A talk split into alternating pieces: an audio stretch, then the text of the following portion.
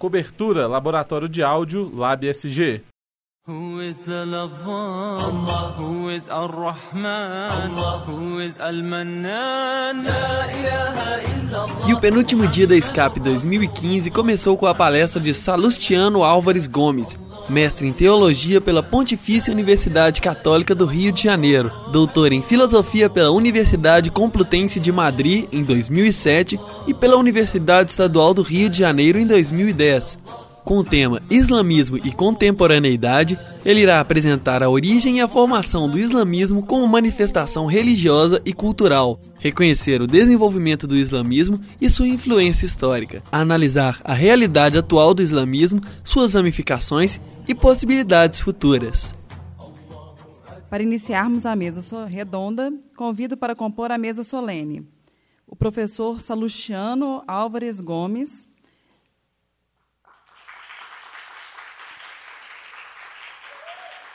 mestre em teologia pela Pontifícia Universidade Católica do Rio de Janeiro, doutor em filosofia pela Universidade Complutense de Madrid e pela Universidade Estadual do Rio de Janeiro. Passa a palavra ao professor Salustiano para o início da atividade.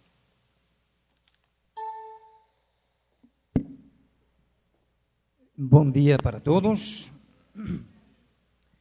Primeiramente, gostaria de dizer que é uma alegria muito grande para mim estar este momento com vocês aqui e, e mais ainda nesta unidade educativa de São Gabriel que apresenta sempre um pioneirismo, uma criatividade eh, muito grande. E por isso é uma referência entre todas as unidades da PUC Minas. É muito interessante ver todos aqueles projetos a partir da pastoral, da extensão, da pesquisa, especialmente aqueles projetos que convidam mais ao compromisso com a sociedade, né, como é o Beira Linha, e tantos outros que vocês já levam implementando durante faz muito tempo. É, também é uma alegria muito grande para mim, porque gosto, gosto desta, desta unidade.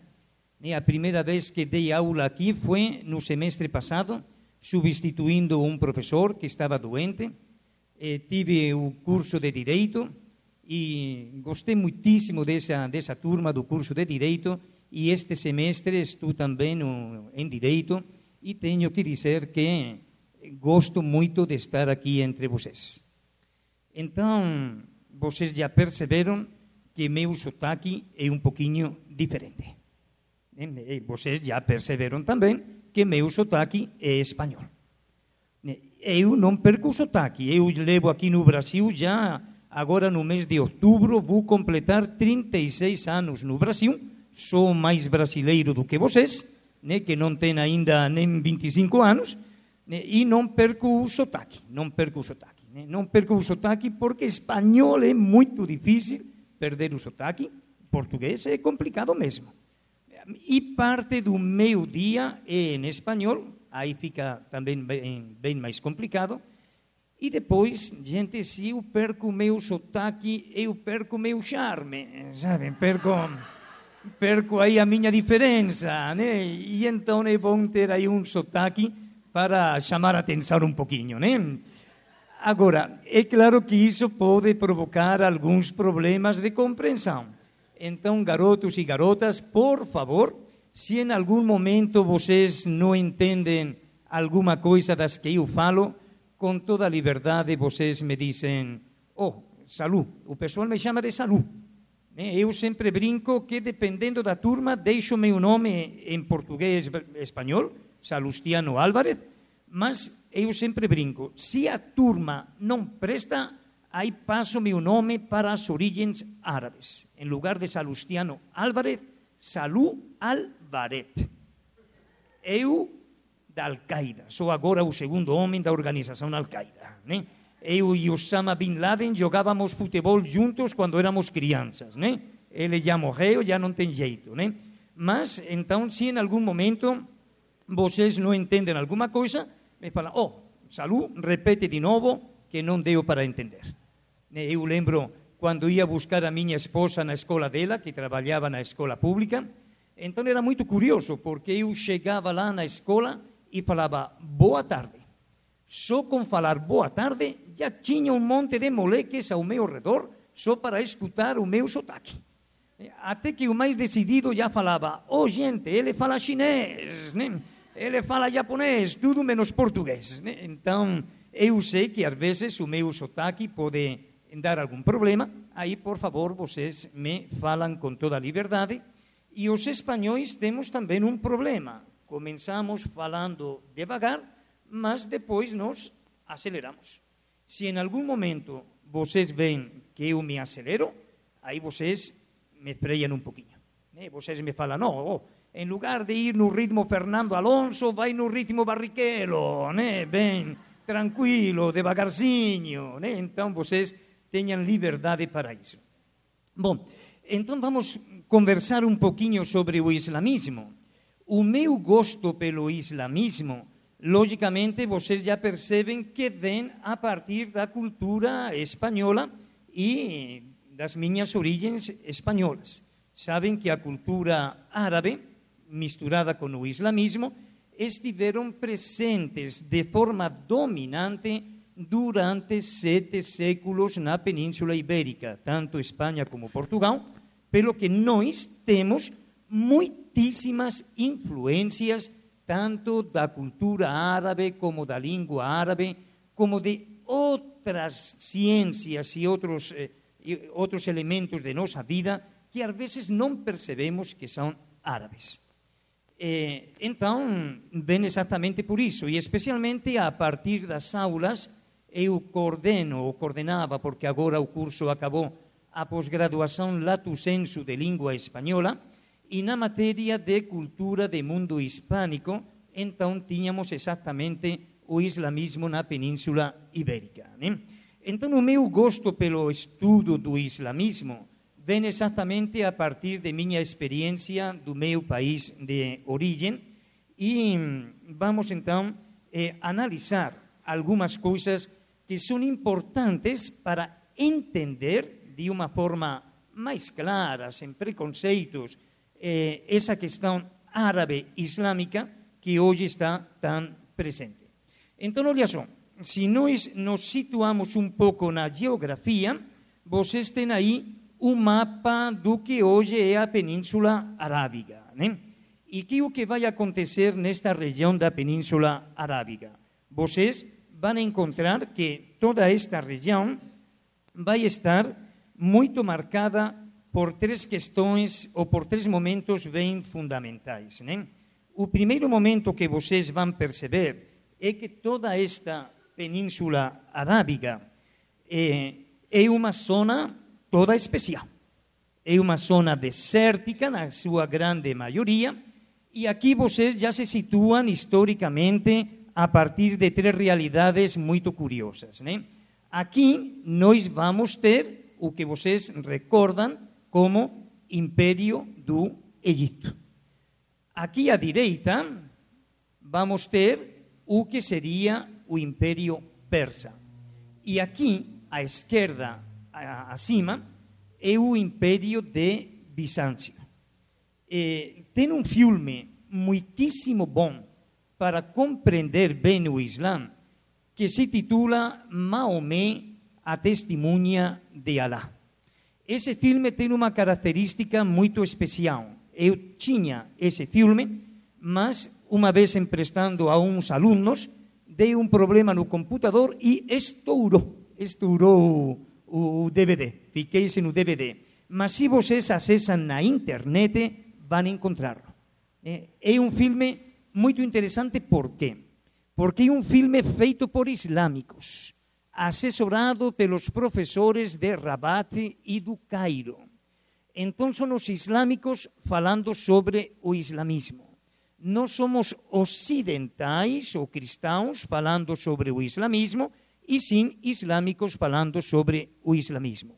O filme demora 222 minutos, são praticamente quatro horas. E, logicamente, é um filme apologético. É a defesa do islamismo. Não dá para ver o filme de uma vez, tem que ser durante várias vezes.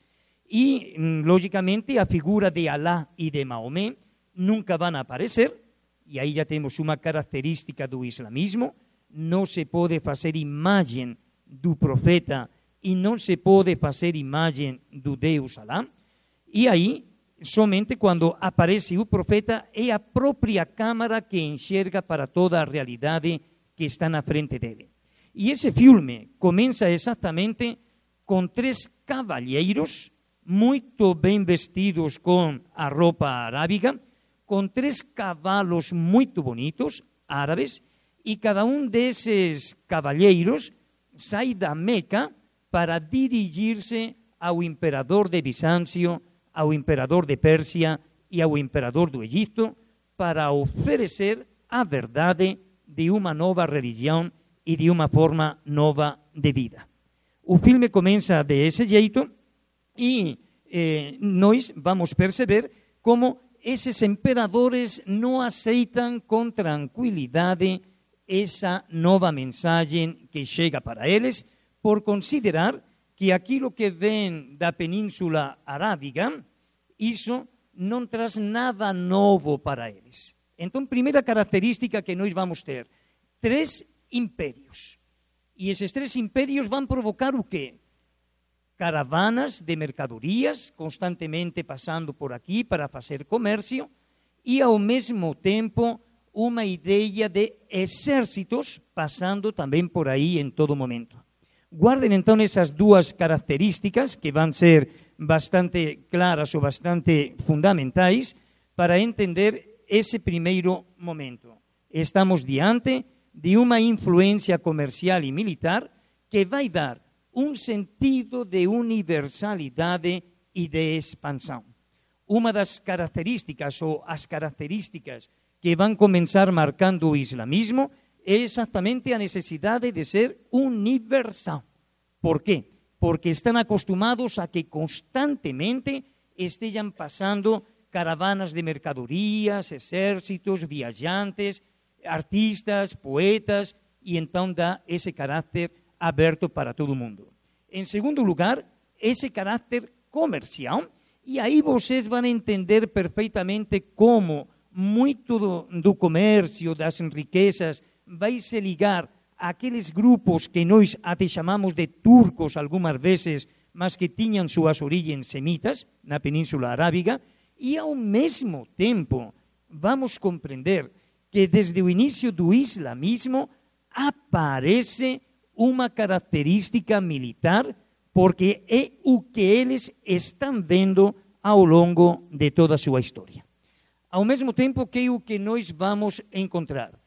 Essa península arábica não tem uma unidade cultural, política, religiosa, ainda que tenha uma unidade étnica. São povos semitas chamados de povos muslim. Claro, essa palavra, gravem bem essa palavra, povo muslim, porque muito provavelmente pode dar origem à palavra muçulmano. Aqui o que vai se dar é o que em linguística se chama uma metatese, um cambio de vocábulo dentro da mesma palavra. De muslim passa para musul. Então se dá uma metatese e aí é uma das possíveis eh, derivações da palavra muçulmano.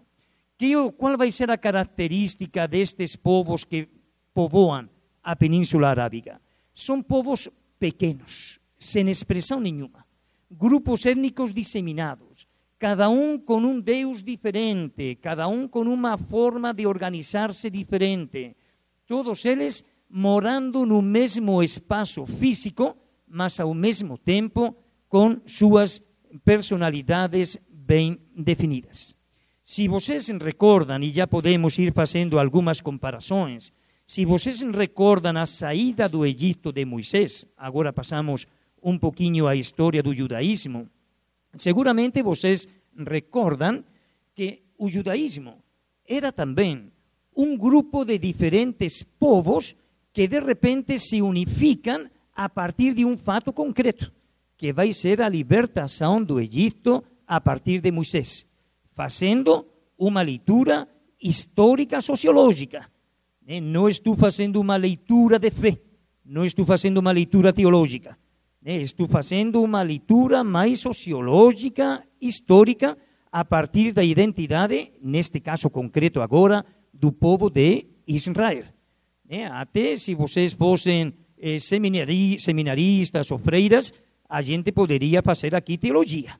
Mas eu já vi que vocês não têm cara de freiras, meninas, né?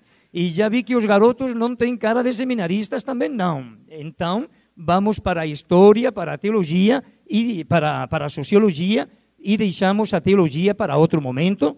Né? E até porque a teologia é uma ciência que tem muito a dizer às sociedades e concretamente tanto a sociedade judia como a sociedade islâmica se fundamentam muito na teologia. Então é muito curioso porque Moisés e Maomé vão ter umas características muito semelhantes. Vão pegar aqueles pequenos grupos que estavam disseminados e vão conseguir fazer de aqueles pequenos grupos um grande povo, um povo unificado, um povo unido. E até é muito curioso, né? se vocês vão a Londres, tem uma galeria onde estão colocados os grandes estrategas militares da história da humanidade, né? Napoleão, Júlio César e de aí por diante, e especialmente coloca dez grandes estrate estrategistas para os exércitos, para as guerras. E entre esses dez grandes estrategistas estão Moisés e Maomé. Por quê? Porque Moisés e Maomé foram exatamente líderes religiosos, políticos e ao mesmo tempo foram líderes militares. Se vocês recordam a história de Moisés, sabem que a sua ida para a terra prometida está marcada por muitas guerras mesmo, né? muitas batalhas. Muito bem, que mais características vamos encontrar nesses povos? Olha só, costumes ancestrais e o pior de todos eles, exigiam sacrifícios de meninas recém-nascidas. Garotas, as mulheres sempre apanhando, não é? Começou aí e continuou depois pela China e por outros lugares. Por que, que as meninas tinham que ser enterradas vivas no deserto? Porque as meninas atrapalhavam. Garotos, já pensaram que besteira? Meninas atrapalhando? Né? As meninas são ótimas, não é? Mas sim, naquela época atrapalhavam. Por quê? Porque tinham que ser grupos nómades, indo de um lugar para outro, e aí, quanto mais menino pequeno, pior. Podemos manter os homens, sim. Por quê? Porque os homens são homens e não reproduzem filhos. Mas as mulheres são mais complicadas porque dão a vida. Para tirar complicações, matamos as mulheres. Então tem um depoimento que é arrepiante. Eu, cada vez que leio esse do, documento, depoimento, me dá uma raiva impressionante de um pai de família, perto já de, da instalação do islamismo, que ele, depois da seguinte forma, mais ou menos, nasceu minha terceira filha. A igual que fiz com a minha segunda filha, peguei ela no colo, saí da aldeia e levei ela para o deserto. Fiz o buraco na terra e quando estava fazendo o buraco na terra, a menina se segurou no meu dedo. Eu coloquei a menina no buraco e fui colocando terra em cima dela, sentindo como a sua mãozinha ia perdendo força, até que a última vez que coloquei terra em cima dela, a sua mão se soltou de mim sem força e eu percebi que a minha menina tinha morrido. E esse cara de repente diz: E eu me prometi a mim mesmo que nunca mais mataria uma filha minha, ainda que tivesse que quebrar os nossos costumes. Então, tem, temos aí uns grupos que têm uma forma bem concreta de comportar-se. Claro, vocês, a partir desse depoimento, vocês já vão perceber o respeito que o islamismo vai ter em relação à mulher.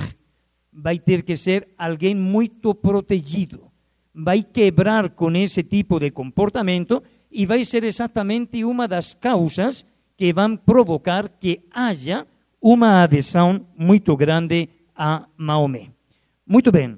E além dos povos nômades, existiam, aqui eu esqueci de colocar aí uma frase, um grupo que era um grupo já urbano. Era de aquele grupo dos grandes mercadores, das pessoas que tinham conseguido uma grande fortuna e que já começavam a estabelecer núcleos urbanos. O núcleo urbano mais importante, vocês podem já mais ou menos lembrar, era exatamente Meca. Por que, que este lugar da Meca era o lugar mais central? Porque aí na Meca era onde tinha caído um meteorito, que logicamente para eles não era um meteorito, era um objeto vindo do céu, do espaço. Qual é a importância disso? Se vocês pegam estas características do deserto, vão encontrar uma coisa muito curiosa. O deserto desconfia das coisas que são terrenas. Se vocês conhecem um deserto, né, se andam pelo deserto, de repente você acha que dentro de pouco aparece um oásis e quando você está perto desse oásis, não tem oásis nenhum. Era uma miragem. As coisas da terra enganam, não são as que nos dão segurança.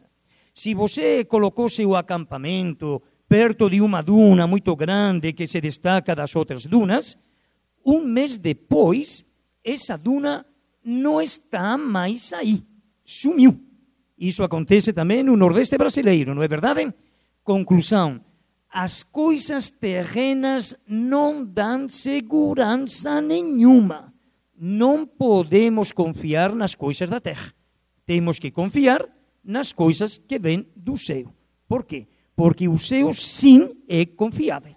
Nós temos a lua que aparece do jeito que ela aparece, ainda que desapareça em alguns momentos, o que provoca um medo terrível das, lua, das noites en lua, um horror, um terror ao vazio. O sol não nos engana nunca, as estrelas não nos enganam nunca porque estão aí. Então, as coisas que vêm do alto e estão do alto, essas são as verdadeiras as coisas que estão na terra não dão segurança nenhuma para nós. Conclusão: aparece de repente o que nós sabemos que é um meteorito e eles vão interpretá-lo como algo que vem do céu. Isso, sim, nos dá uma confiança muito grande. Portanto, aquele lugar onde cai o meteorito vai ter um significado especial. É o lugar onde vai ser a origem do mundo é o lugar onde de alguma forma nós vamos ter uma referência de nossa vida, de nosso grupo, de nossa história. E aí vai se considerar que essa pedra é exatamente a origem do mundo. Conclusão: todos os povos ou todos aqueles grupos étnicos vão ir todos os anos para aquela pedra para conviver entre eles. E que o que vai acontecer então nessa, nesse lugar, na, na, na Meca? que aqueles grandes comerciantes vão começar a aproveitar-se dessa situação e dentro dessa situação é claro que vão começar a fazer os seus comércios. E o comércio principal vai ser exatamente a venda de imagens dos diferentes deuses da Península Arábiga. A religião e as suas divindades terminan convirtiéndose en comercio. Claro, aí, bom, estas vamos ir pulando alguma coisa e explicando alguma coisa. Eh, que o que eu coloquei aqui? Algumas construções árabes, islâmicas. Para quê? Para perceber como esse tipo de origem vai influenciar depois na arquitetura, na medicina, na cultura, na ciência, na, na mística, na contemplação. Esta fotografia que vocês estão vendo aqui é de uma região da Espanha, que se chama Granada, onde tem um dos palácios mais bonitos do islamismo árabe. Se chama La Alhambra de Granada. Alguns eh, contos das mil e umas noites são narradas aqui. Que o que eu gostaria que vocês reparassem? Vocês percebam que uma coisa principal que vão ter as construções árabes é exatamente a presença de água. Por que a presença de água? Porque no deserto precisamos de oásis.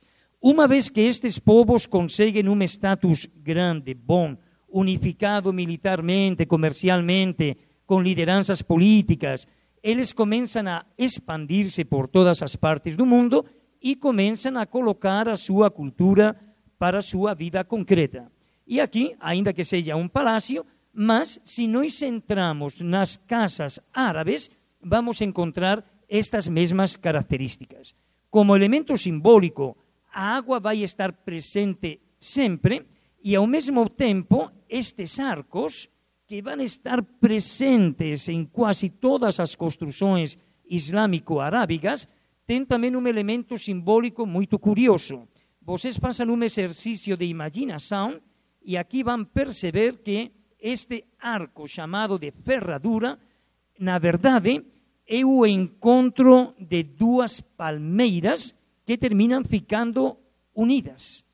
Vão ser exatamente as referências aos oásis. Vão ser a água e as palmeiras que fazem parte desses oásis. É aí onde eu vou descansar, onde eu vou me encontrar à vontade, onde eu vou ser bem feliz. Então, a partir dessa forma de viver, é claro que eles vão começar a fazer as suas construções e, claro, como o deserto vai ser um lugar com carência de água, é claro que a hidrostática e os trabalhos ligados à canalização de água vão estar presentes em todas as construções islâmico-arábicas. Aqui vocês têm essa mesma catedral de Granada e aqui vocês percebam estes azulejos, que como vocês já sacaram, a palavra azulejo é uma palavra de origem árabe. É uma decoração que vai estar bem presente, por quê? Porque uma das características do deserto é a beleza. Não é somente aquela insegurança de de repente não ter nada para ser visto, mas o deserto faz figuras muito bonitas, paisagens muito bonitas, e aí é lógico que esse ideal de beleza vai estar presente na construção das moradias e da arquitetura árabe. Claro, ao mesmo tempo, vocês vão perceber como o livro sagrado dos islâmicos, o Alcorão, é um livro escrito em poesia, porque o deserto é igualmente poético. A experiência do nômade, do beduíno, de aqueles que povoam o deserto, que são os povos tuareg, er, deserto, tuareg, os povos do deserto, então vão ser poéticos. Se vocês pegam a Bíblia judaico-cristã, né, tanto a Tanakh como a nossa Bíblia, tem algum livro poético, sim. O Cântico dos Cânticos, alguns salmos, mas se nós pegamos alguns pedaços de nossa Bíblia, às vezes custa ler. É uma leitura um pouco dura.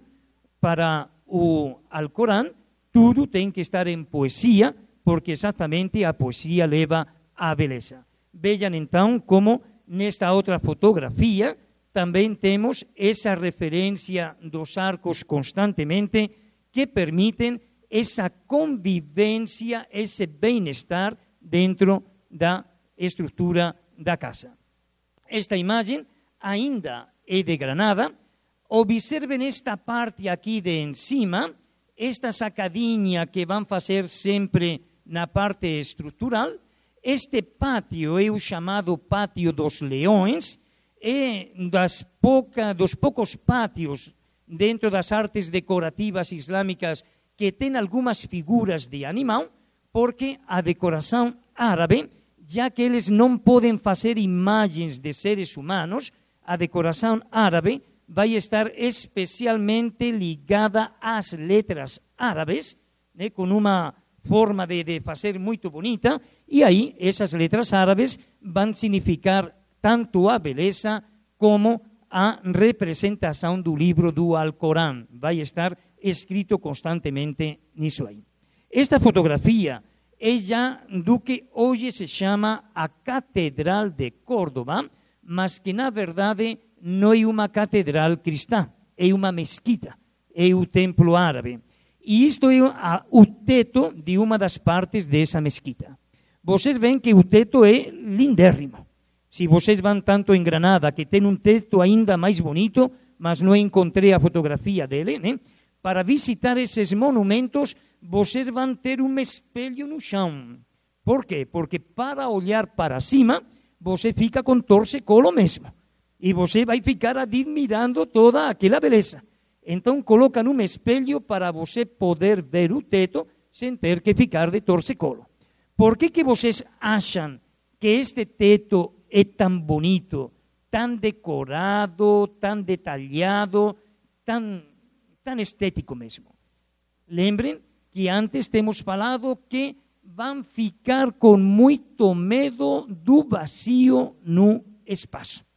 Então, quando eles começam a fazer as suas construções, vão evitar que esse vazio esteja presente. Não vão querer ter o horror e o terror ao vazio. Vão exatamente querer olhar para cima e ver algumas coisas muito bonitas. Isto é o que falava para vocês, é a Catedral de Córdoba, que é a Mesquita de Córdoba. Vocês vejam aí exatamente como os arquitetos árabes islâmicos vão trabalhar com os caminhos povoados por palmeiras, tem que fazer o exercício da imaginação.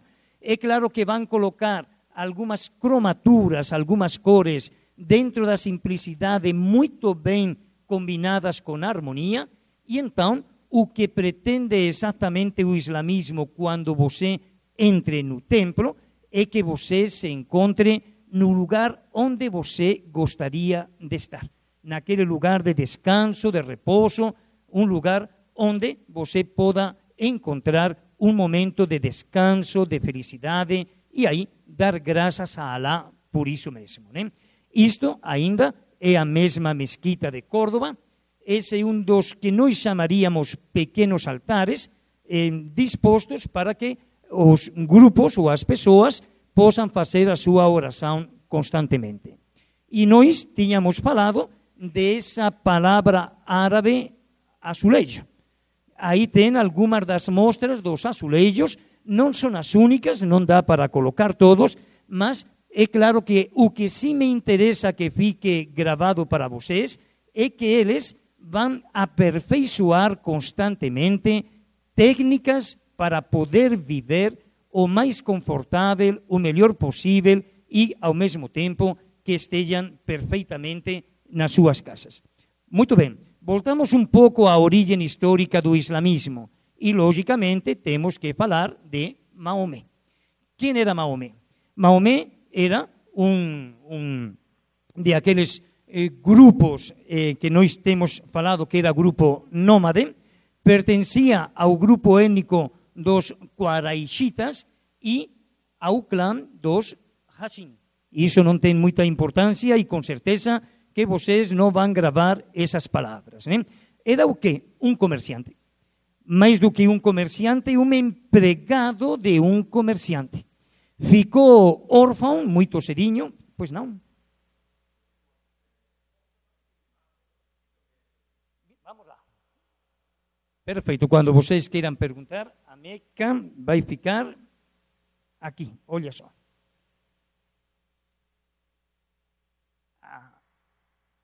Aqui é onde fica Meca. Está vendo? É, é claro que pertinho da Meca vamos ter outra cidade. Aí já voltamos exatamente a Maomé. Que o que vai acontecer com Maomé? Maomé é uma boa pessoa. É uma pessoa ótima. É um comerciante muito honesto, vive com sua família. Temos falado que fica órfão, é cuidado pelo seu tio e pela sua tia ele é muito bem visto pelo seu grupo social, pelo seu grupo humano, ele se encontra muito bem com esse grupo, mas ele está incomodado com algumas coisas. E aí ele se incomoda exatamente porque os seus colegas vivem uma forma de vida que ele não consegue entender bem. Que é o que vai acontecer então com Maomé? Olha, chega um momento que no ano de 610 ele começa a sentir que alguma coisa está sendo revelada para ele. Ele vai achar que o anjo Gabriel, San Gabriel, o padroeiro de vocês, de aqui da unidade, ele tem alguma coisa para dizer para ele. Começa a retirar-se constantemente do seu grupo eh, de aldeia e ele se oculta numas grutas onde ele acha que o anjo Gabriel está falando algumas verdades para ele. Ele chega no seu grupo e então fala: Olha, vocês gostam de mim? Sim, gostamos de você. Eh, vocês confiam em mim? Sim, confiamos em você. Vocês têm de mim uma boa impressão? Sim, temos uma boa impressão. Eu me alegro muito disso. Por quê? Porque eu tenho algumas coisas a falar para vocês. Tá. E o que, que você tem que falar para nós? Que o nosso tipo de vida está muito equivocado. Não existem muitos deuses. Existe somente um Deus, que é o Deus máximo, superior, que é Alá. E esse Deus Alá não quer sacrifícios humanos, não quer que comercializemos com as divinidades e de aí por diante. Conclusão, deixa de ser bem visto especialmente pelos comerciantes que não vão poder fazer os seus negócios com as divinidades e, ao mesmo tempo, ele pede que todos os seres humanos sejam iguais, sem distinção, e aí choca exatamente com os interesses dos grupos mais poderosos desses grupos semitas. Conclusão, começa a ser perseguido. É claro que, ao mesmo tempo, vocês vão perceber né, que quando Alá começa a pregar o único Deus, ele não vai reconhecer como religiões verdadeiras nem no judaísmo, nem no cristianismo. Do judaísmo, o que ele vai começar criticando é que não é uma religião universalista, é uma religião fechada em si mesma. E do cristianismo vai criticar que não é uma religião monoteísta, e sim é uma religião politeísta por viver sua divindade a partir de três deuses diferentes. Conclusão: Maomé entra em conflito com o seu grupo e aí começa a ser perseguido e a sua perseguição provoca que ele tenha que fugir de, Me de Meca para a, a cidade a cidade de Yatreb, que é o que depois vai se chamar de Medina. Medina, na verdade, é uma palavra árabe que significa cidade do profeta. Então, quando vocês vejam Medina, sabem que estão já falando árabe né, na minha, no meu país, na Espanha, tem muitíssimas cidades que levam o nome de Medina. É praticamente dizer cidade, cidade, né? Medina. E aqui no Brasil, com certeza, vocês também conhecem alguns lugares que levam esse nome. Que o que vai acontecer aí em Medina é onde Maomé vai juntar os seus primeiros seguidores, que eram muito adeptos dele pelas suas propostas, e é onde vai ficar, onde vai formar a primeira comunidade islâmica. Vão ser os seus primeiros seguidores. Essa fuga de, de Meca a Medina é a chamada Égira, e curiosamente o calendário islâmico começa aí, no ano 622 de nossa era, é para os islâmicos o ano zero da era deles, e logicamente eles vão contar o seu calendário a partir dos anos lunares. Vão contar os meses pela lua e não pelo sol. E aí, que o que vai acontecer? Começa o conflito, a briga, a luta e a expansão das primeiras comunidades islâmicas. Maomé vai conseguir unificar todos aqueles grupos muslims não somente a partir de suas propostas religiosas, sociais, políticas, mas ele vai fazer também uma política de casamentos. Algumas tradições colocam que Maomé casou 11 vezes. Outras tradições colocam 19 casamentos de Maomé. Aos meus alunos de cultura religiosa, quando eu quero reprovar a turma, a avaliação final eu coloco nome e sobrenome de cada uma das esposas de Maomé. Né? E aí ninguém passa mesmo, ninguém passa. Né? Mas ele vai fazer essa política mesmo para conseguir unir todos aqueles grupos que estavam sem unidade entre eles. Então temos aí exatamente um pouquinho da origem histórica do islamismo. A origem mítica, vocês seguramente lembram muito bem. Tem muito a ver com a própria Bíblia. Vamos ter uma referência comum que vai ser Abraão. E vocês recordam que Abraão já era de idade avançada e então recebe a visita dos anjos do Senhor que diz que ele vai ser o pai de um grande povo. Ele está em idade infértil, a esposa dele, Sarai, também está em idade infértil, mas ele termina acreditando na promessa de Deus. Sarai, a esposa dele, não acreditou tanto. E aí, seguindo um dos costumes da época, como Abraão e Sarai, que depois vai ser chamada de Sara, né? lembra naquele momento em que quando os anjos dizem que vai ser pai de uma grande multidão, Sarai fica rindo dessas palavras. Como nós que somos velhos vamos ter um filho? E, e aí os anjos escutam o riso né, de Sarai e para você não se chama mais Sarai, Sara, que significa aquela que ri de Deus. Né? Então vai mudar exatamente o nome dela e aí, seguindo exatamente o costume da época, Sara vai dizer a uma das escravas chamada Agar que mantenha relações sexuais com Abraão. Dessa relação sexual vai aparecer exatamente o primeiro filho de Abraão, que vai ser Ismael. Vocês percebem que a palavra Ismael também tem muito a ver, a ver com Islã e com ismaelita. Então, o nome de Ismael vai estar já gravado de uma forma muito presente. Que o que vai acontecer posteriormente? Que Sara, de fato, vai ter o filho dela, Isaac. E então convivem Ismael e Isaac. Mas a convivência tem algumas dificuldades, o que leva Sara a pedir a Abraão que despeça a sua concubina e a sua escrava, que largue ela para outro lugar e que eles fiquem com seu filho, que o primogênito filho deles dois e de, de sangue puro. Agar não é judei, judia, portanto, não tem a pureza do sangue.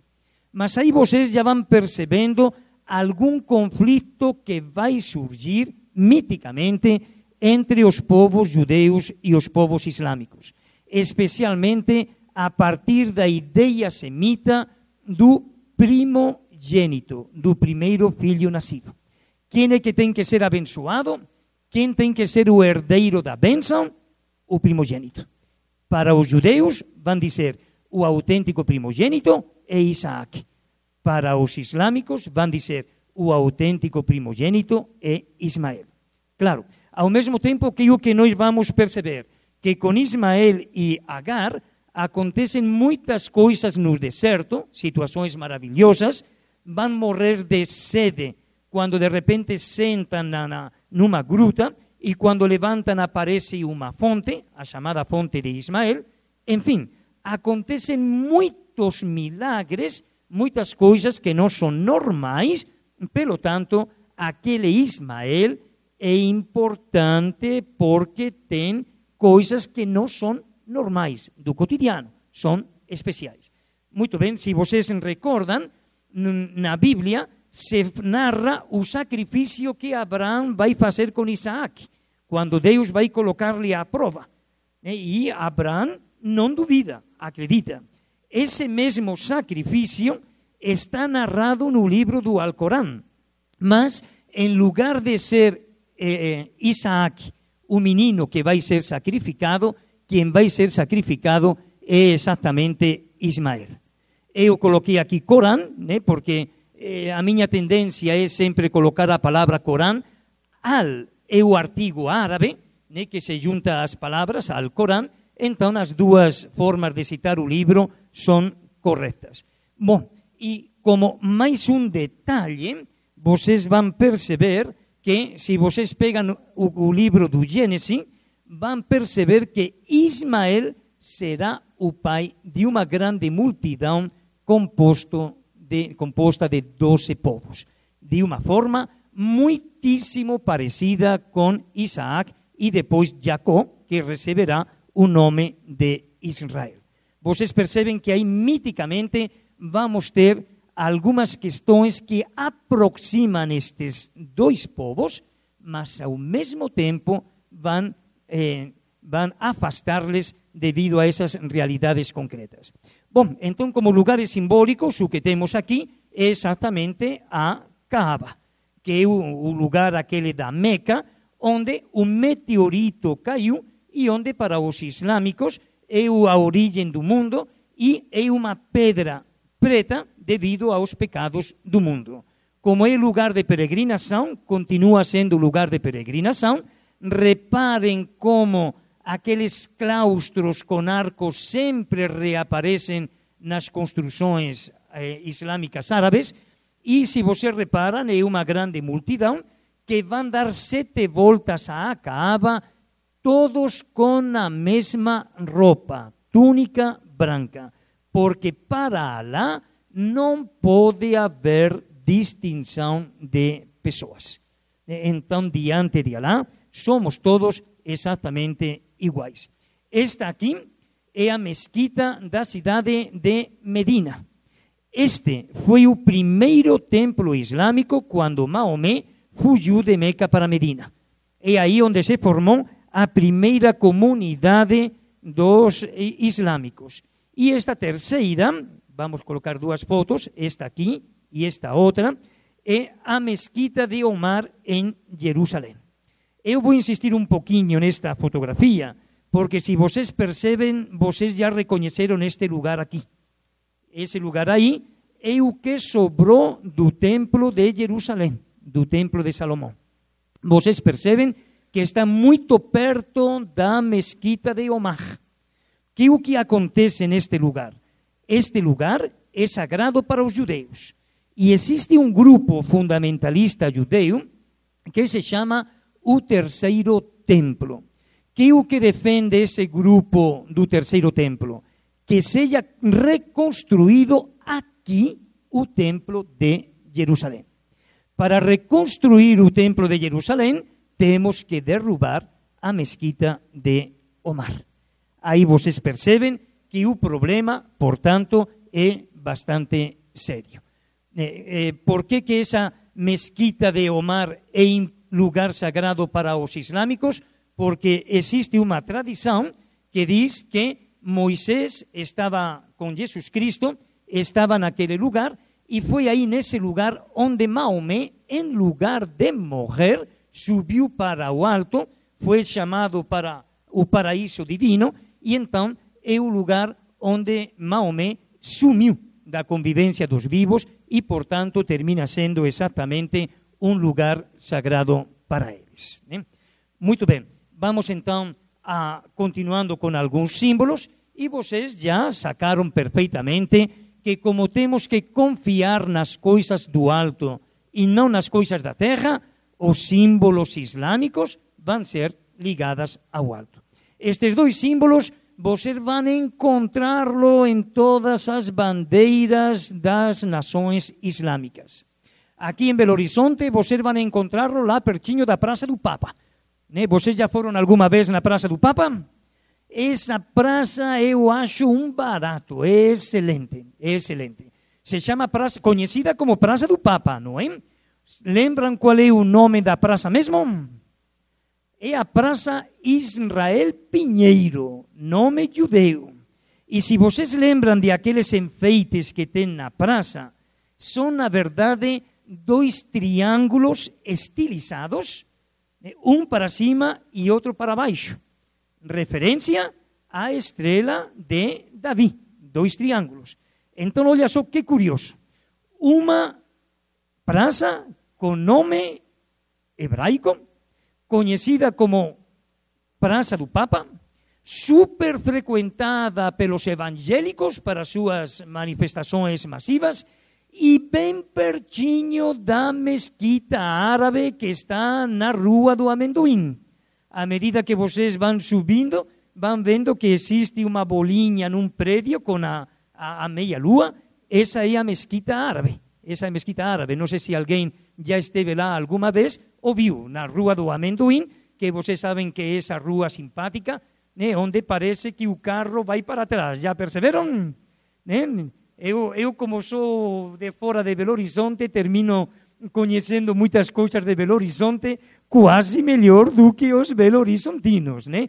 Então, se vocês vão lá, vão ver que na Rua do Amendoim está escrito aí curiosidade eh, turística, curiosidade turística, né? E é exatamente que parece que deixando o carro no ponto morto, na descida da rua, o carro, em, de, em lugar de descer, vai para trás. Eu sempre brinco com os espanhóis que chegam para visitar e eu fico muito sério, porque vocês já perceberam que eu tenho muita seriedade, e então falo com eles. Aqui tem tanto minério, tanto minério, que o carro é atraído como se fosse um imã, sabe? E tem gente até que acredita, né? Então, imagina, depois me custa muita caipirinha para tentar convencer que era brincadeira mesmo. Então, olha só, estes são exatamente os símbolos que vão regir a questão islâmica. A estrela vai ser especialmente importante porque as cinco pontas da estrela representam os cinco pilares da religião. Esses são os princípios do islamismo. Quais são? Primeiro, a fé. O que é a fé? O testemunho. O testemunho é fundamental. De aí vai surgir aquela palavra jihad, que alguns falam de guerra santa. Na verdade, não é guerra, é testemunho pessoal, compromisso. Quer dizer, o que, que é a fé? A fé é uma dimensão essencial para o ser humano. E vocês não encontram ninguém por aí dizendo: gente, estou feliz da vida, não acredito em nada. Gente, estou feliz da vida, não acredito em ninguém. Não, a fé é fundamental. Então, a fé significa testemunhar a palavra de Alá. Não pode haver um islâmico que não manifeste a sua fé abertamente. Segundo princípio do islamismo, a oração. E aí a coisa se complica um pouquinho mais. Por quê? Porque a oração é essencial para os seres humanos. Né? Para o Corão, para o Maomé, para o islâmico, temos que rezar. E temos que rezar cinco vezes ao dia. Eu moro lá no Barreiro. Né? Vai lá na Valureki, que era onde estava a antiga Mannesman, e fala para o diretor da Valureki que parem os operários de trabalhar para rezar. O né? que, que vai me dizer o diretor da Valureki? Vai tomar banho. Né? Uma ova vão rezar aqui. Aqui estão para trabalhar, para ganhar dinheiro. Né? Então não vai aceitar de jeito nenhum. Islâmico, o ser humano precisa da oração. Vocês vão perceber como aí vamos ter um choque cultural e não somente um choque cultural, como um choque de vida. Os técnicos brasileiros que foram treinar futebol lá na Arábia Saudita ficavam doidos. Chegava a hora da oração, os jogadores pegavam o seu tapetinho e começavam a rezar. Já pensou? Isso para a cultura nossa ocidental, né, muito ativista, muito consumista, não dá para entender, não. E aí, curiosamente, vocês vão encontrar dois elementos que vai acompanhar sempre a todo islâmico. Todo islâmico, por muito pobre que for, na sua bagagem vai ter duas coisas: um tapete e uma bússola. O tapete para quê? Para não rezar em, so, em chão profano, em solo profano. Tem que ser rezado em solo sagrado. Aí vai dar lugar àquele tapete que eles carregam e que a tecnologia de fazer tapetes foi tão boa, né, avançou tanto, que fizeram tapetes maravilhosos e seguramente qualquer um de nós gostaria de ter um tapete sírio na nossa casa porque eram peças muito caras e de muita decoração. E em segundo lugar, outra coisa que vão ter sempre presente é a bússola. Para quê? Porque a oração tem que ser orientado para a Meca. Conclusão, precisamos saber onde está a Meca. Tem algumas dúvidas se a bússola foi de origem china ou de origem árabe. O certo é que os árabes aperfeiçoaram a bússola exatamente pela necessidade da oração e, ao mesmo tempo, pela sua vida no deserto. Então, a oração principal. A esmola, que é o que vai acontecer com a esmola? Imaginem, isso na nossa cultura, a esmola é uma forma de ser solidário. Eles estabelecem que no final do ano, se você conseguiu ganhar e reservar uma quantia que equivale mais ou menos a 200 reais no final do ano, se você conseguiu economizar isso, você tem que repassar 2,5% para alguém. Primeiro, na tua família. Eh, vai para teu irmão, para teu pai. Você conseguiu economizar? Não. Eu consegui economizar. Toma aqui a parte que eu tenho que te dar como solidariedade. Se na tua família todo mundo ganhou dinheiro, a família mais extensa. Depois os amigos e conhecidos, os colegas, mas de uma forma bem prática. É a chamada sakak. Então, a esmola é uma forma de partilha de aquilo que eu consegui guardar. Outra coisa que vai ser importante, um pilar do islamismo, o jejum. Já imaginou? Já imaginou? Nós que gostamos de uma vida assim bem diferente, o que, que se trata o jejum? É um sacrifício. Para quê? para a gente estar preparado para todas as coisas. Expressão dos islâmicos. Se você não faz com teu corpo o que você quer, o corpo faz contigo o que ele quer. Para que o corpo não te domine e você domine o corpo, tem que fazer sacrifícios. Entre eles, o jejum. Então, você tem que estar preparado exatamente para tudo. Quando vocês conversam con un islámico realmente convencido do islamismo, ele diz: entre nós não existem bêbados, alcoólatras, drogados. Por quê? Porque nós sabemos controlar as coisas, porque o nos ensinou a controlar isso. Então temos que estar preparados constantemente para tudo.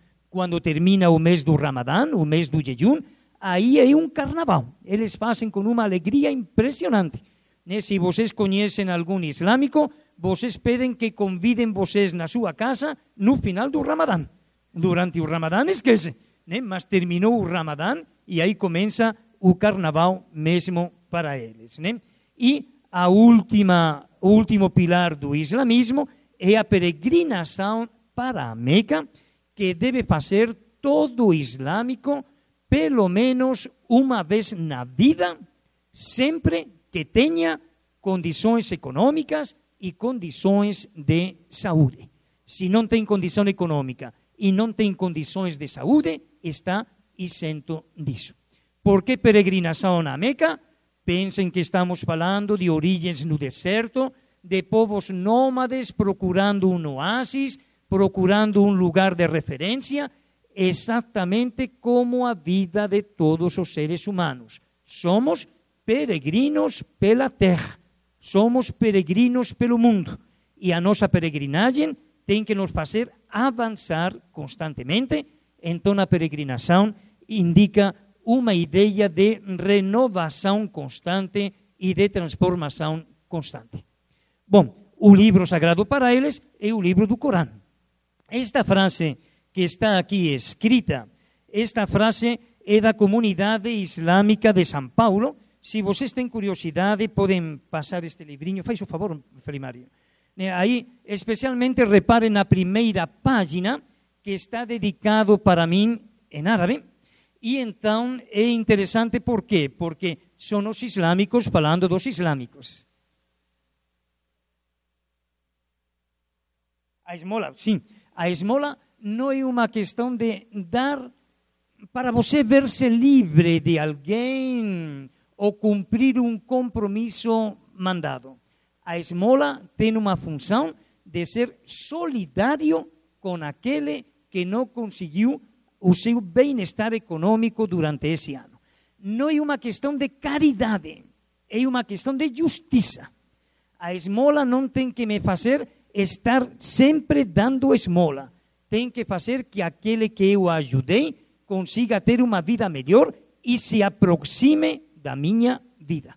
Sejamos, portanto, o mais iguais possíveis.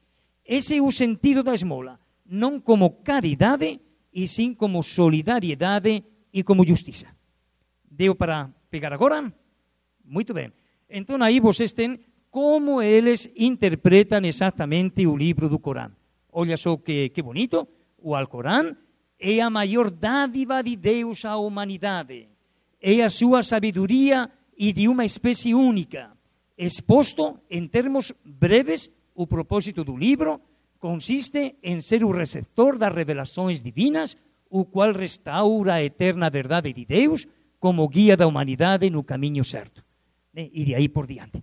Então aí vocês podem exatamente perceber o sentido que dão exatamente a o livro sagrado. Junto com o livro do Corão, que é o que vai acontecer?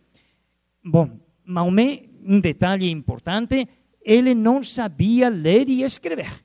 Ele foi ditando o que o anjo Gabriel falava para ele e eram outros que escreviam aquilo que ele ia ditando. Conclusão, ele termina escrevendo o Corão mas na convivência com os seus seguidores, com outros sábios, ele vai elaborando uma série de conselhos, uma série de advertências, vai elaborando algumas coisas que são explicações sobre o Corão.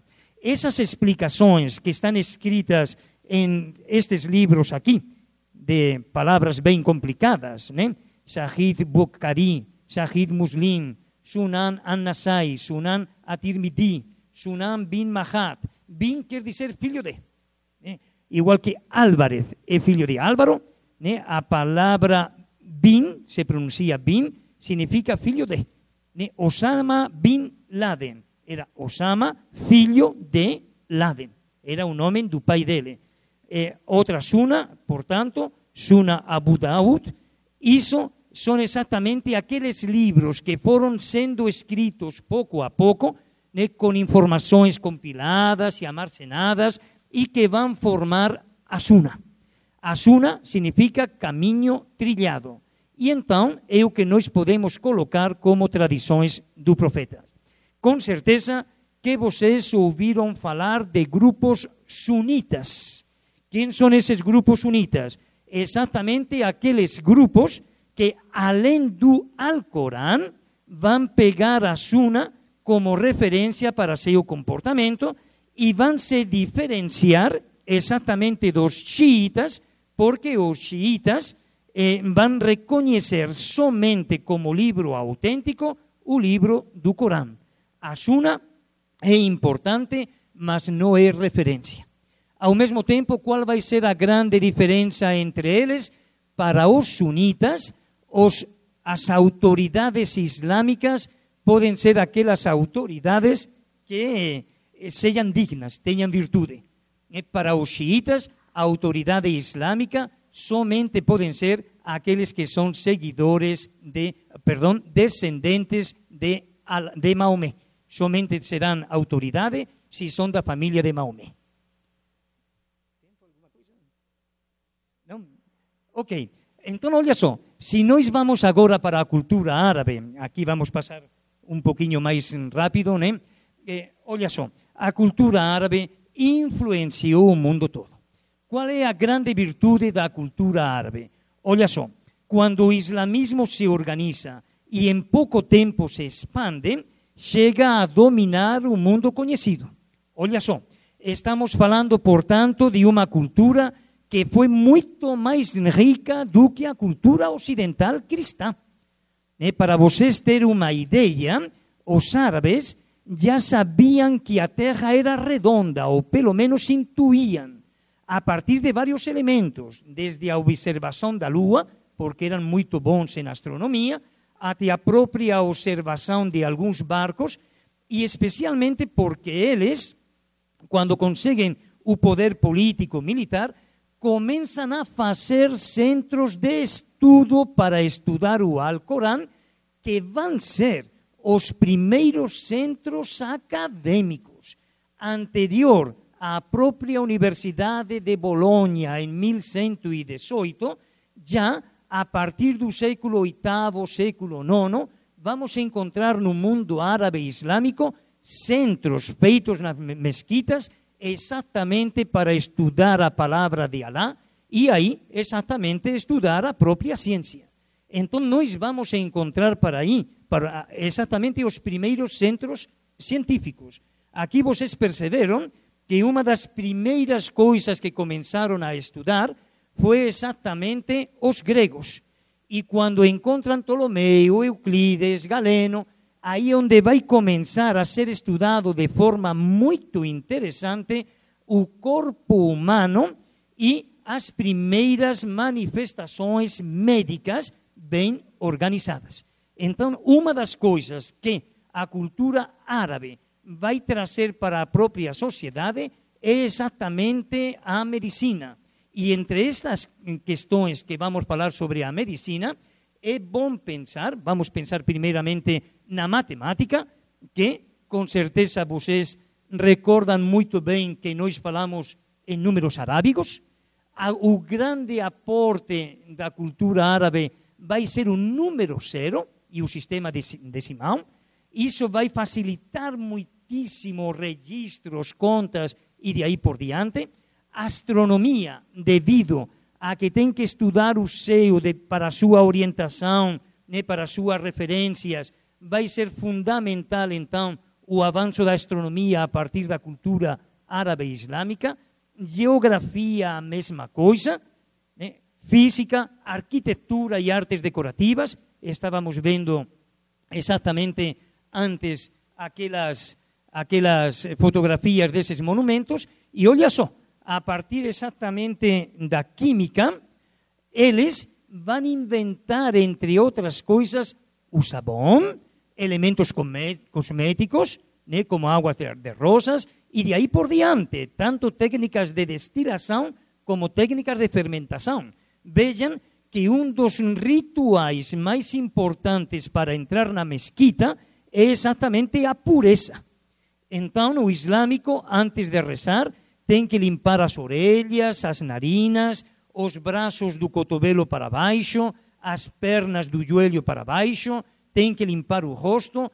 Quer dizer, higiene existe na mentalidade árabe e quando você tem que rezar, tem que rezar dessa forma totalmente pura. Elementos, portanto, que vão ajudar muito a nossa cultura ocidental. Bom, coisas, coisas curiosas que é bom saber. Olha só, o hospital. Os hospitais nasceram na cultura islâmico-árabe, nos núcleos urbanos, para quê? Para que grupos de sábios pudessem estar junto com os doentes, analisando as suas doenças. Não somente os hospitais, também nas farmácias. Para quê? Para ir recopilando remédios que pudessem ser bons para aqueles que estão doentes. Isto surge exatamente tanto da realidade de estar junto com aquele que é o meu irmão, como a partir de aquelas traduções que eles fazem do grego, primeiro para o árabe e depois para o latim. Uma referência para a tolerância religiosa e para a convivência cultural é a famosa Escola de Tradutores de Toledo, onde conviviam de uma forma muito harmoniosa judeus, cristãos e islâmicos, fazendo traduções entre eles e descobrindo coisas juntos. Lá na Península Ibérica se deram algumas coisas super interessantes. Arquitetos judeus trabalhando junto com arquitetos cristãos e islâmicos para fazer catedrais, mesquitas ou sinagogas. Houve uma época na Península Ibérica de uma tolerância e de uma convivência exemplar para os dias atuais entre as três culturas e as três religiões. Né? Olha só, que curioso, vamos ter inclusive os primeiros estudos sobre anatomia e fisiologia da mulher porque a mulher é um ser que tem que ser muito bem cuidado e muito bem respeitado pelo islamismo. Né? Tanto assim que nenhum homem pode gritar com a mulher. Teve uma novela aí que se chamava O Clone, me parece, onde um tio gritava de vez em quando com as suas sobrinhas e os islâmicos protestaram porque, segundo o livro do Alcorão, nenhum homem pode gritar com as mulheres. E então, até na Suna, existe um comentário curiosíssimo de um dos sábios, onde diz que Maomé estava sendo xingado por uma de suas esposas e ele teve que aturar aquele xingamento da esposa caladinho, sem poder revidar, porque no livro do Alcorão ele exatamente colocava essas coisas. Né? Bom, entre eh, os grandes médicos islâmicos, este aqui, Avicena, escreveu este cano de medicina que curiosamente foi muito utilizado, olha só, até o século XVIII. Descreve doenças, desordens, de, desordens eh, centrais, manias, alucinações, enfim, medicina que vai ser depois seguido por outros sábios como Bin al-Nafis, né, que estudou a circulação do sangue. Se vocês recordam, o livro do Alcorão começa dizendo que Allah criou o mundo a partir de uma gota de sangue, e então o sangue vai ser uma referência fundamental. E Bin al-Baitar, olha só, ele descreveu 1.400 medicamentos. Então, olha só, por que, que eu estou falando estas coisas? Porque às vezes temos uma ideia do mundo islâmico como um mundo ignorante, inculto, bárbaro. E é exatamente o contrário. Até vocês pensem que é na região de Irã, Iraque, onde começam a aparecer os primeiros registros escritos onde começam a aparecer os primeiros registros de cultura humana. Se vocês pegam os filmes de Irã, de Iraque, de Afeganistão, vocês vão encontrar filmes de uma sensibilidade impressionante. Não sei se vocês viram Os Filhos do Paraíso, né, O Silêncio dos Inocentes. Né, tem um filme que vocês vão ficar com uma raiva terrível, que se chama Osama. É um filme de um diretor de Afeganistão, onde coloca exatamente o drama de três mulheres, mãe, filha e neta. O esposo da mãe morre na guerra contra os soviéticos. Os talibã entram a governar o Afeganistão e proíbe que as mulheres trabalhem fora de casa. Conclusão: essas mulheres estão condenadas a morrer de fome. Para não morrer de fome, a mãe tenta que a menina passe por garoto e possa trabalhar. E as coisas que acontecem com essa menina dá uma raiva impressionante. Eu confesso para vocês que chorei naquele filme, né? até pensando na minha garota e demais. Né? É como o caso de, de, de Malala, que vocês seguramente conhecem, aquela menina que foi prêmio Nobel da Paz por defender, a partir do islamismo, o direito das mulheres a estudar.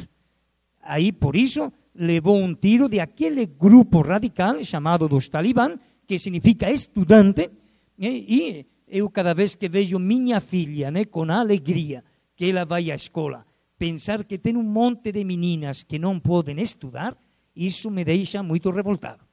Então, exatamente, esse mundo islâmico é um mundo que se distingue pela sua cultura, pelo seu conhecimento, e aqui coloco algumas, alguns exemplos da Península Ibérica. Né? Eu gosto muito desta leitura né, de este, este filósofo, Abu Basser, escreve este livro, Jaí, Filho do Deserto, está em espanhol, não, não reparei, e, e é muito curioso, porque ele se adianta às teorias de Rousseau do contrato social.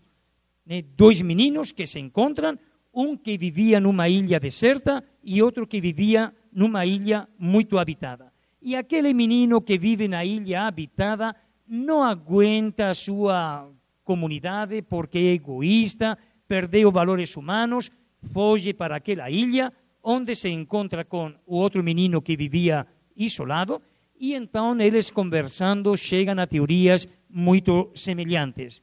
Por isso, eles vão ser perseguidos, o qual vai colocar uma identidade com Maomé E, na verdade, o que está fazendo essa obra é um diálogo entre a religião e a filosofia. Aqui, rapidamente, isto eu quis colocar mesmo, porque são um monte de palavras árabes que nós utilizamos na nossa língua, podiam ser muitíssimo mais, aí coloquei somente as palavras que começam por A, aqui outras, evitei a palavra se, para que não surgisse aí a palavra caramba, caramba, que é uma palavra árabe, e eu quis evitar porque é um palavrão terrível em árabe, né? Não me perguntem, depois na saída vocês me perguntam, né? porque é um palavrão muito feio mesmo. Muito bem, e que, que aqui coloquei alguns grupos islâmicos. Qual é a minha intenção de colocar esses grupos islâmicos? Estas são, são estudos meus para aquela matéria de cultura do mundo hispânico. Olha só, né? não vão guardar os nomes, mas vocês vão perceber que na Península Ibérica vão estar convivendo exatamente 20 grupos islâmicos diferentes. 19 concretamente, está faltando uma aí, os, os fatamíes, está faltando. O né?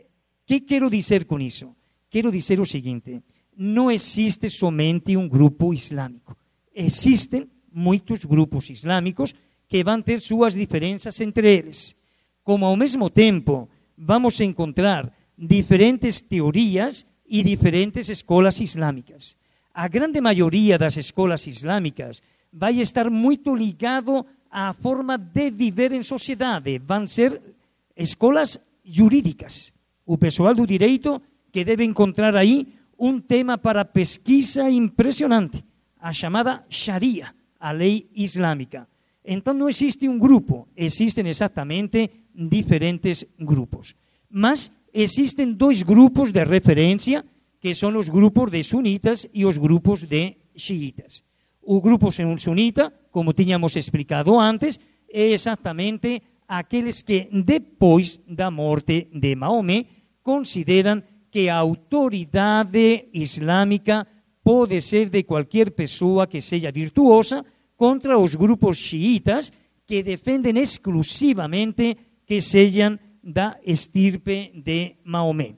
A grande diferença entre eles surge exatamente nos primeiros anos do islamismo, quando o poder havia sido assumido pelos sunitas e o terceiro califa, sucessor, ele vai ser eleito entre aqueles grupos de comerciantes mais poderosos que começa a esquecer aqueles povos que ainda eram nômades.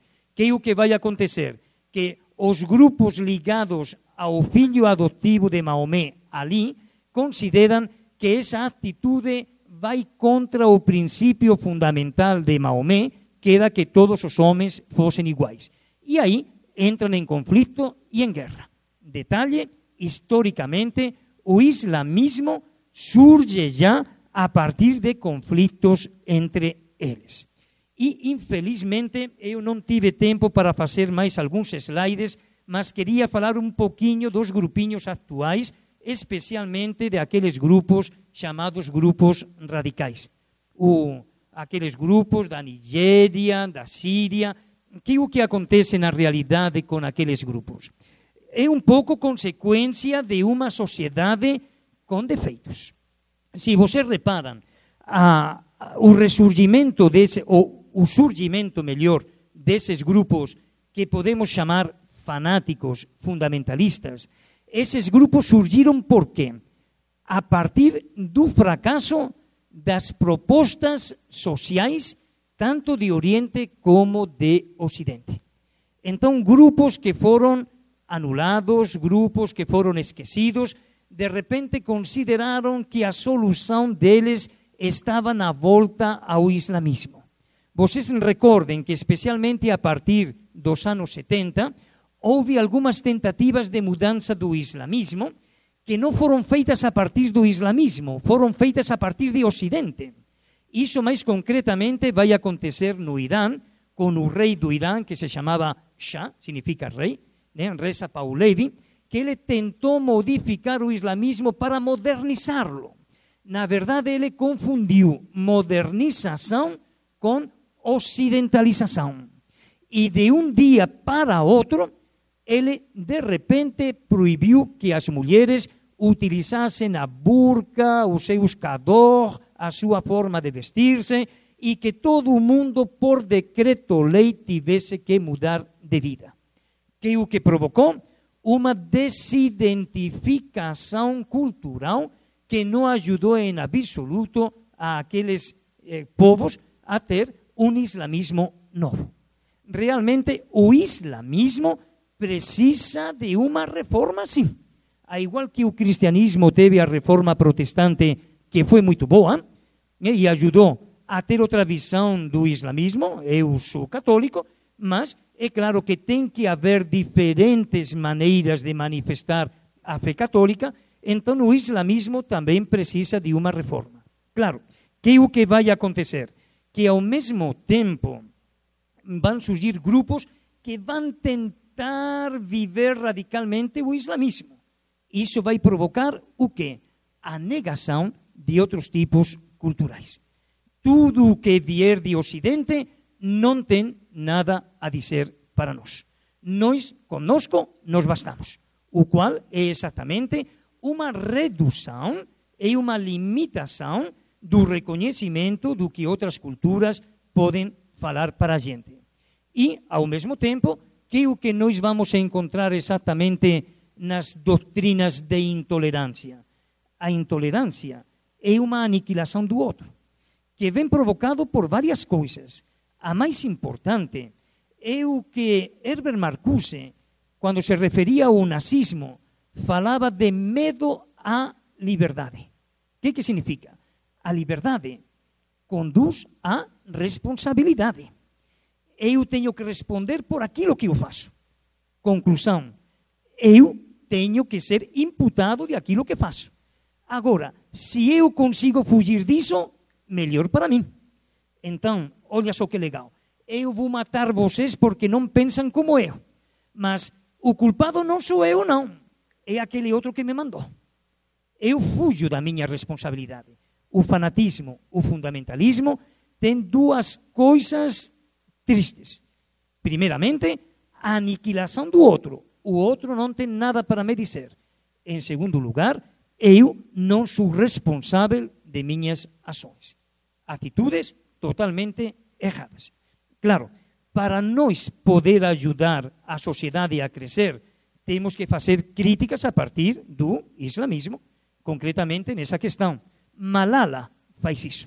Eu quero estudar por quê? Porque o Islã, o Corão, exatamente pede que nós estudemos. Eu quero criticar o islamismo, como vou fazer isso? Vou fazer uma caricatura de Maomé e de Alá? Se para mim uma caricatura de Maomé e de Alá é uma ofensa, é como se alguém chega para mim para fazer uma crítica para mim e começa falando-me, é que você é um filho da puta. Né? Peraí, não, não me critica desse jeito. Vamos fazer a crítica a partir de, uma, de um respeito.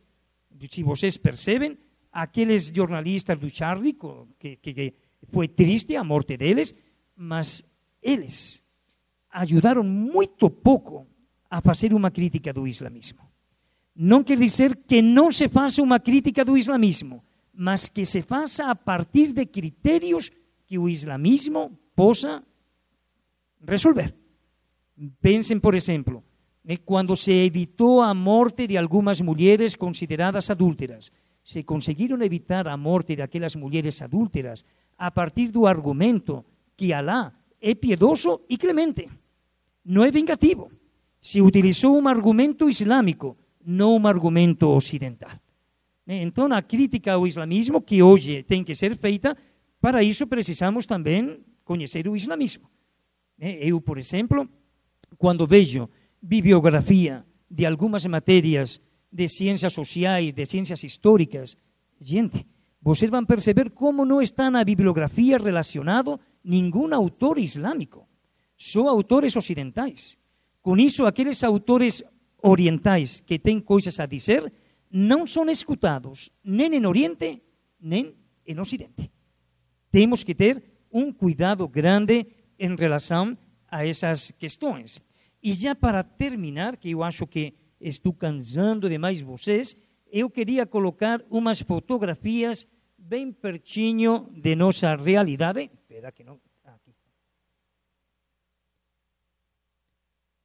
Que seguramente vocês conhecem este lugar. Vocês conhecem Coração Eucarístico? A PUC de Coração Eucarístico? A Letícia está por aí, me ajuda por favor um segundinho. A ver.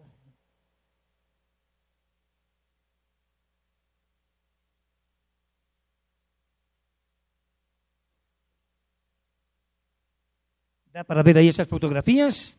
Me ajuda, por favor, um segundinho aqui. Ok. Se vocês visitaram Coração Eucarístico, então estão cansados de andar por estes lugares. Recordam aqueles azulejos árabes? Tem algum parecido? Até a mesma palavra que nós utilizamos, azulejo. Lembram aqueles claustros, aqueles corredores?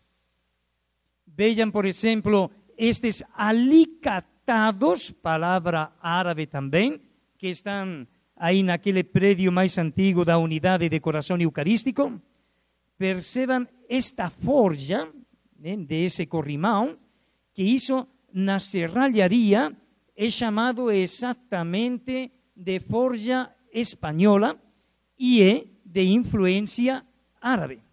E claro, se vocês recordam, lá no centro, aqui vocês percebem que a terminologia aqui tem alguns dos azulejos que nós temos na unidade de coração eucarístico, né? e aí vão perceber que existe uma semelhança muito grande, uma herança cultural desse mundo árabe.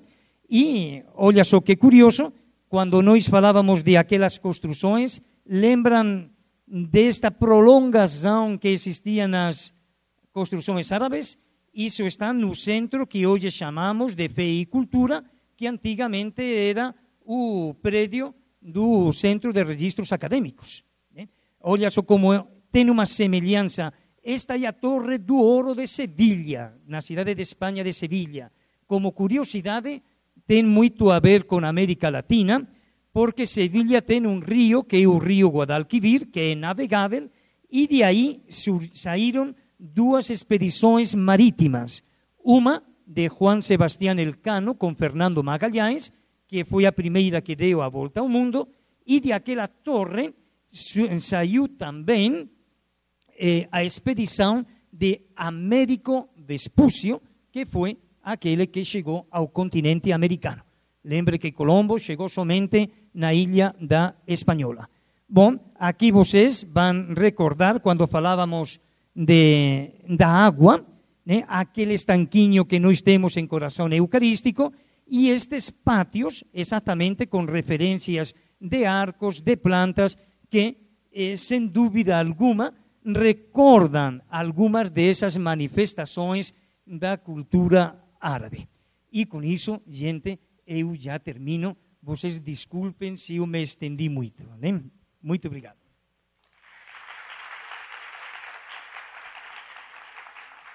Ah, e desculpem, se alguém quiser algum comentário, fazer algum aporte, alguma pergunta, eu estou à disposição mesmo. Podemos ficar todo o tempo que vocês queiram.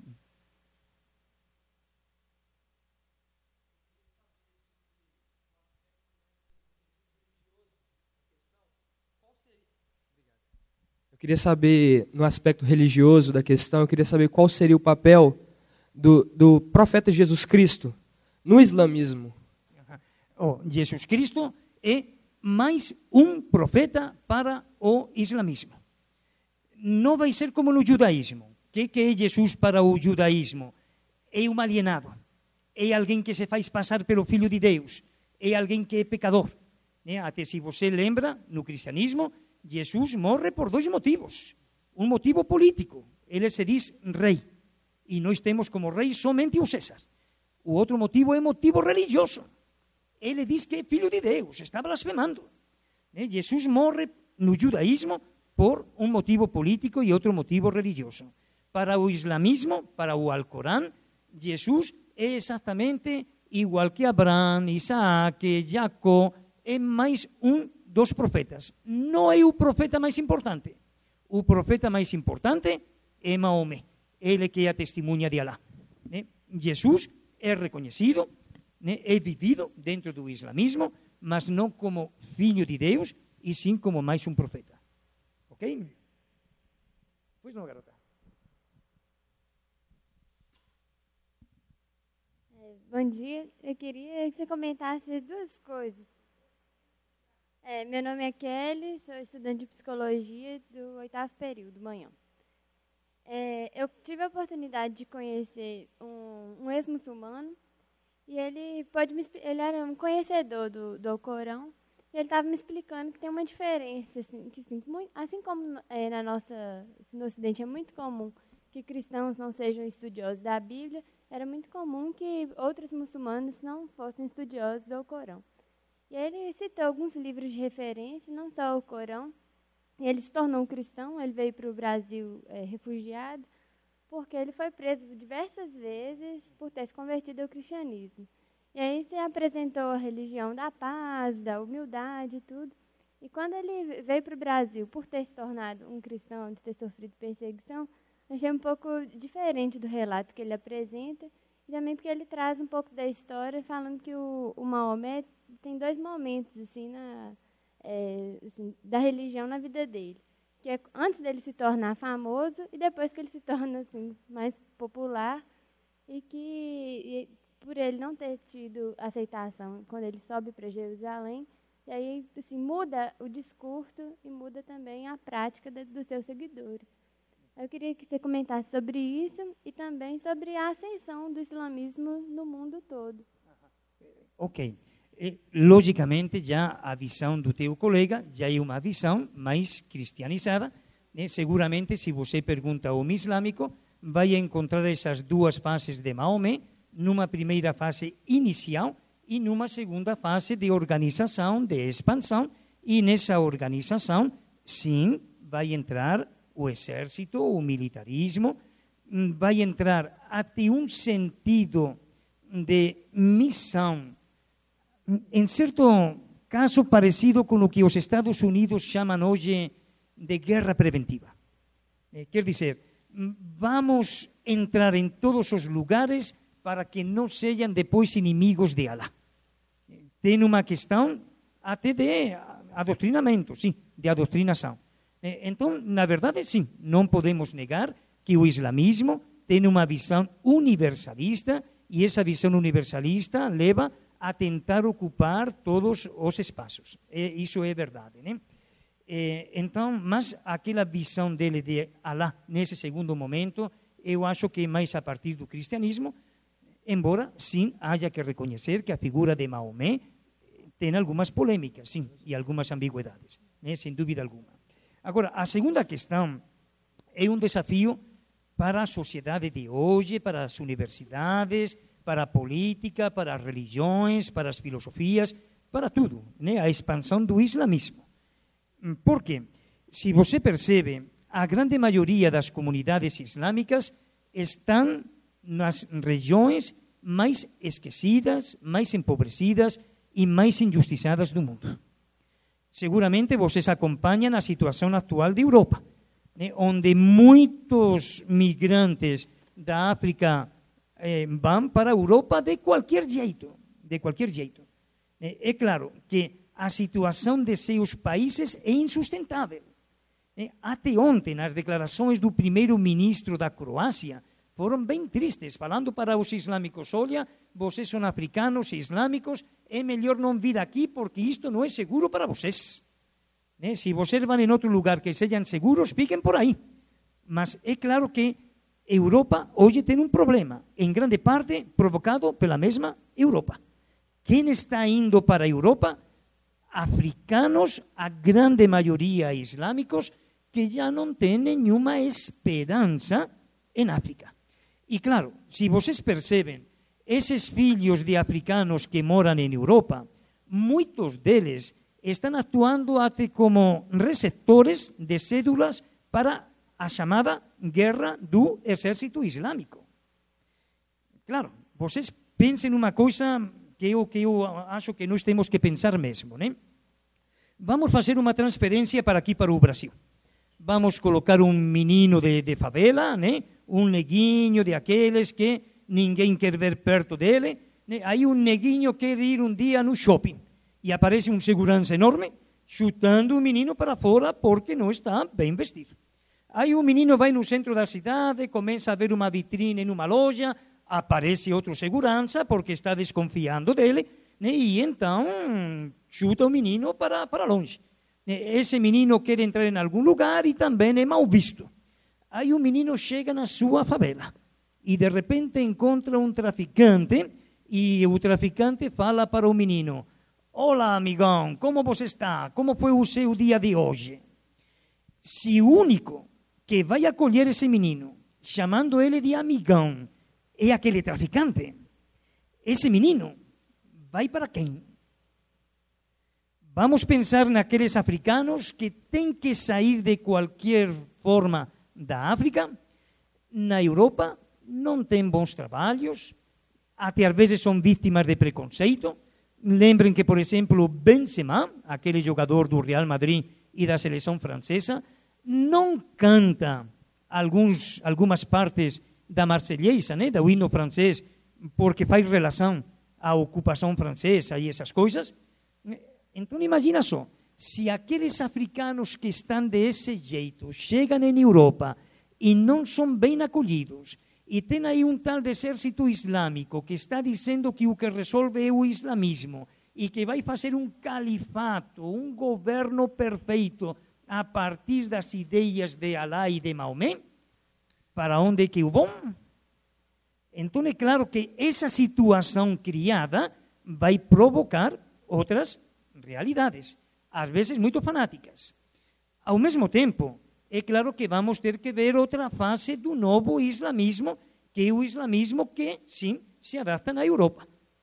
Então, que o que acontece com esse islamismo?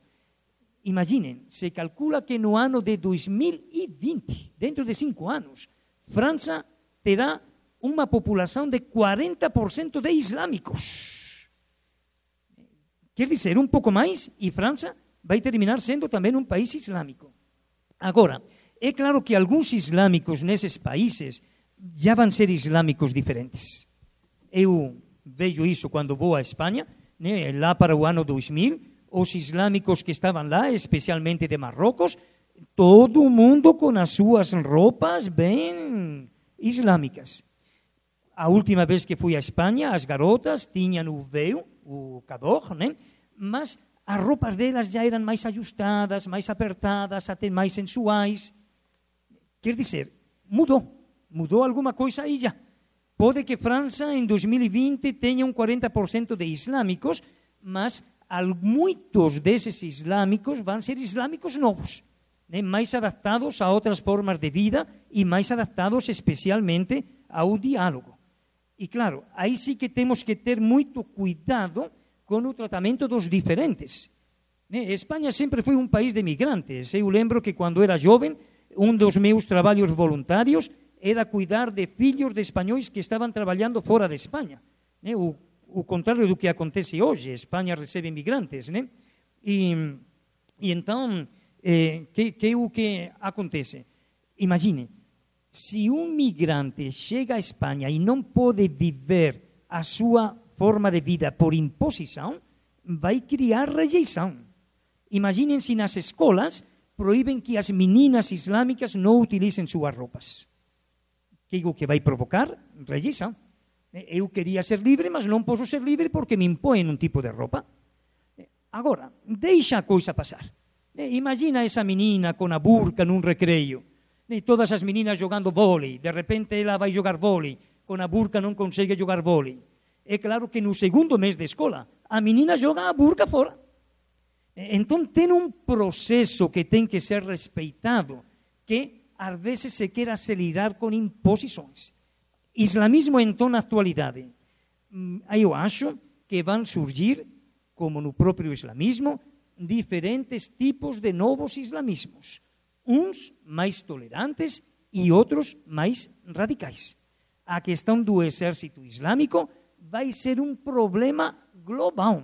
global. De fato, muitos dos migrantes que agora vão para a Europa já não são migrantes, são refugiados de guerra.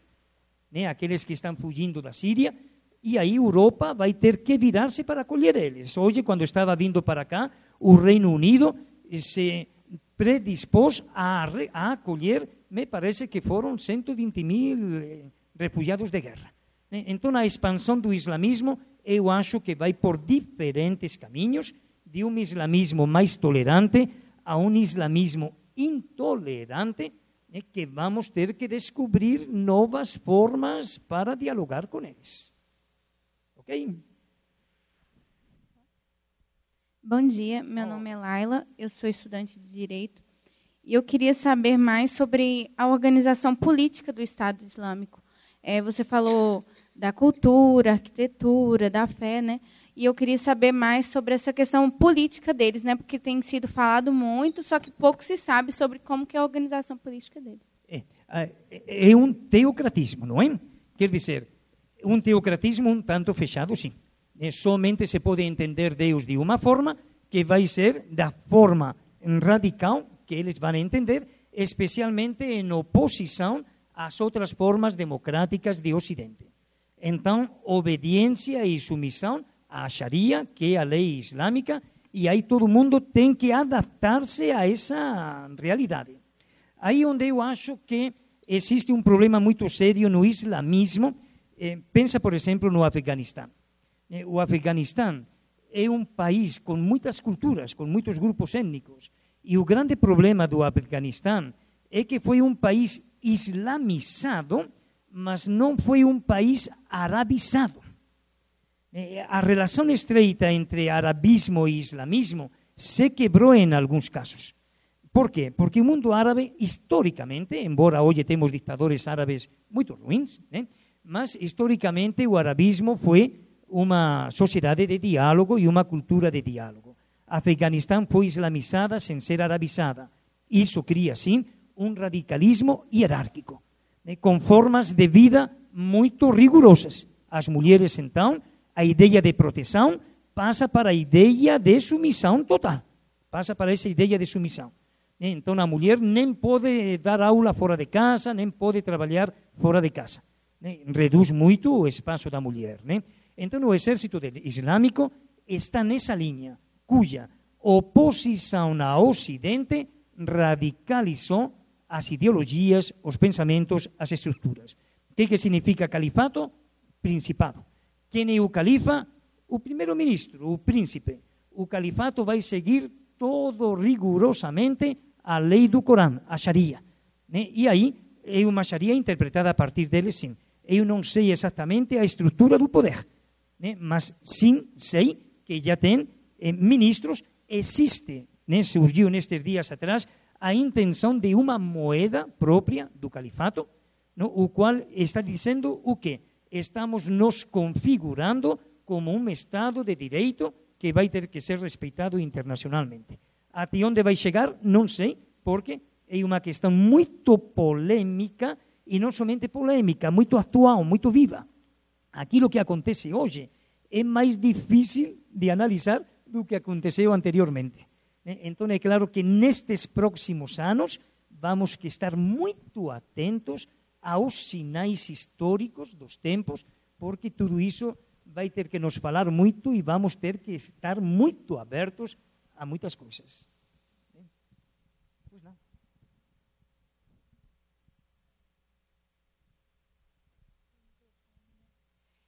É, eu sou Aline, sou professora é, de psicologia e coordeno a pesquisa na, na unidade atualmente. É, é enfim, eu, é, é, num, nos estudos que eu fiz, eu encontrei a Bíblia porque algumas perspectivas para estudo próprio da psicanálise, não é? Aí, desde Freud, Freud tem um texto muito importante, chama Moisés e o Monoteísmo. Ele se preocupa enormemente, é, uma, é muito mais do que uma preocupação científica, é uma questão para ele. Inclusive, ele vai dizer que o, o judaísmo é o que torna possível a civilização ocidental tal como ela é hoje. E tem um outro autor da psicanálise, bastante importante também, que ele fala assim: o meu Deus não é um Deus de Pascal, nem o Deus da ciência. O meu Deus é o Deus que ele diz assim que é importante para a gente estudar, não é um apelo religioso, mas para entender um pouco a subjetividade ocidental, é o Deus de Abraão, Caim Abel. Aí ele, é, e, e aí, a partir disso, assim, eu queria é, ver se o meu entendimento está um pouco correto e depois vou fazer uma outra pergunta diante de alguns fatos que eu presenciei estando em Londres e em Bruxelas, é, de algumas manifestações do Estado Islâmico, que é realmente alguma coisa extremamente impactante. assim. É, mas é o, pelo que eu entendi, o monoteísmo é algo muito importante, principalmente o monoteísmo judaico com a figura do Moisés, exatamente porque essa passagem do politeísmo e da adoração de vários deuses, inclusive encarnados, permite uma figura de Deus transcendental que não pode ser encarnada é, humanamente ou mesmo de outra forma em nenhum, é, em nenhum símbolo que seria então profano e que isso de alguma forma permitiria uma organização dos povos, algum laço a partir da, é, de, uma, de um submetimento, mas um, submetimento não arbitrário, porque aí não é, é alguma entidade, né, é, mas sim a um, a um Deus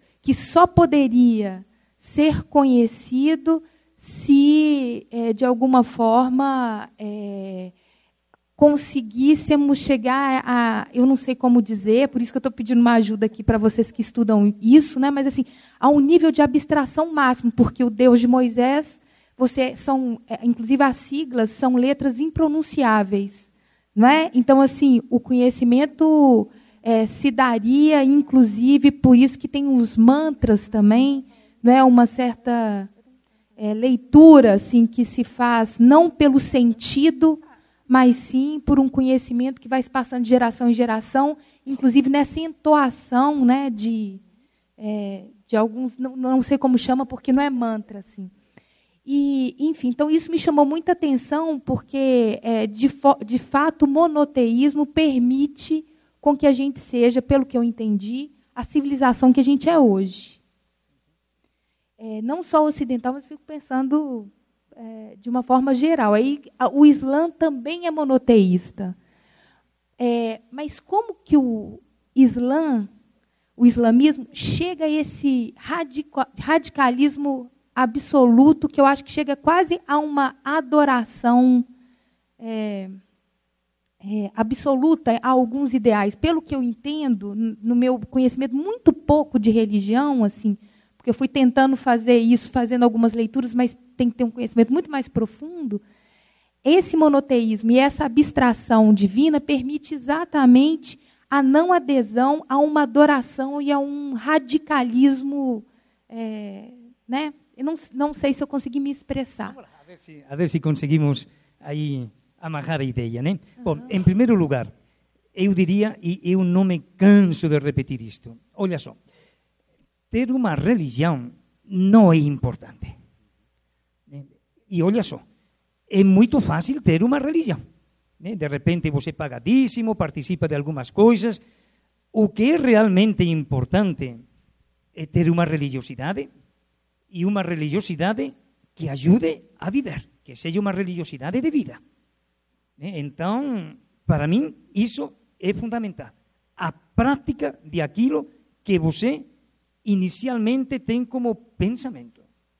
É claro que se nós pegamos os três grandes monoteísmos, mm, se nós analisamos a partir da história das religiões, e pegamos, por exemplo, os estudos de, de Bela, né, e vai dizer, olha só, o monoteísmo é o, a fase mais avançada da religião. As religiões todas começaram sendo politeístas e vão se reduzindo até chegar ao monoteísmo. Alguns autores até colocam as famosas lutas dos deuses. Existem deuses que lutam entre si, o mais poderoso é aquele que fica como Deus único. Isso até se nós pegamos a Bíblia, vamos ver como Yahvé realmente luta com alguns deuses e ele se torna o rei, o Deus mais poderoso. E até alguns autores vão dizer os monoteísmos são menos tolerantes do que os politeísmos, porque os politeísmos têm que conviver com várias formas religiosas, teorias bem ligadas ao sociológico, não é? Claro, se nós pegamos especialmente os monoteísmos judaico, cristão e islâmico, como que é esse monoteísmo? É um monoteísmo onde Deus de alguma forma se faz muito presente na história dos seres humanos é um Deus que caminha com o ser humano, não é um Deus que está distante, é um Deus que está próximo. É um Deus muito interessante, quando você fala da palavra Yahvé, né, que aparece aí no livro do Éxodo, quando Deus vai falar com Moisés. E olha só, o que, que significa Yahvé? Yahvé significa eu sou o que sou. Não significa eu sou o que tenho. Eu sou o que sou. A minha essência é ser esta mesma e não especifica por. E sem nenhum predicativo. Anteriormente vai dizer: olha, o ser humano é imagem e semelhança de Deus. Existe sim uma relação que é uma relação simbólica. Nós podemos abranger a totalidade de Deus? Não. Os homens que somos limitados não podemos abranger a totalidade de Deus, nem nenhuma cultura, né? e nem nenhuma religião. Quer dizer, Deus é um ser que é grande demais para os seres humanos. Eh, os católicos, os cristãos, temos direito, isso acontece muito em alguns intolerâncias também. A Bíblia é a palavra de Deus. A Bíblia é a palavra de Deus para nós cristãos. Quem diz que a Bíblia é a palavra de Deus somos nós cristãos. Eu tenho que fazer um pequeno relativismo para dizer o judeu também acha que a Tanakh é a palavra de Deus. E de aí por diante, eu sempre comparo isso com o meu nome, né? Quando chega um aluno perguntando por Salesiano, Agustiano, Sebastiano, né? Nunca falam Salustiano, difícil, porque até que meu nome é difícil mesmo, não é? Agora, quando chega alguém perguntando por um nome esquisito, eu sei que sou eu. Não vou deixar de atender o rapaz ou a menina porque não falou meu nome corretamente. Eu acho que Deus vai por aí mesmo. Né? Então, nós temos que chamarle de alguma forma simbólica, ainda que seja limitada, mas é uma aproximação. Nós podemos chegar ao final de uma escada a partir de pequenos degraus. Onde cheguemos, cheguemos. Mas os monoteísmos mm, do livro são, e me refiro a, ao livro sagrado da Bíblia, da Tanakh, do Corão, é um Deus que está bem perto dos seres humanos. No caso do cristianismo, é um Deus de abertura, como Pai, como Filho, como Espírito. Né? Então, não é um Deus radicalmente fechado nele, é o contrário, é um Deus que se manifesta a partir da vida.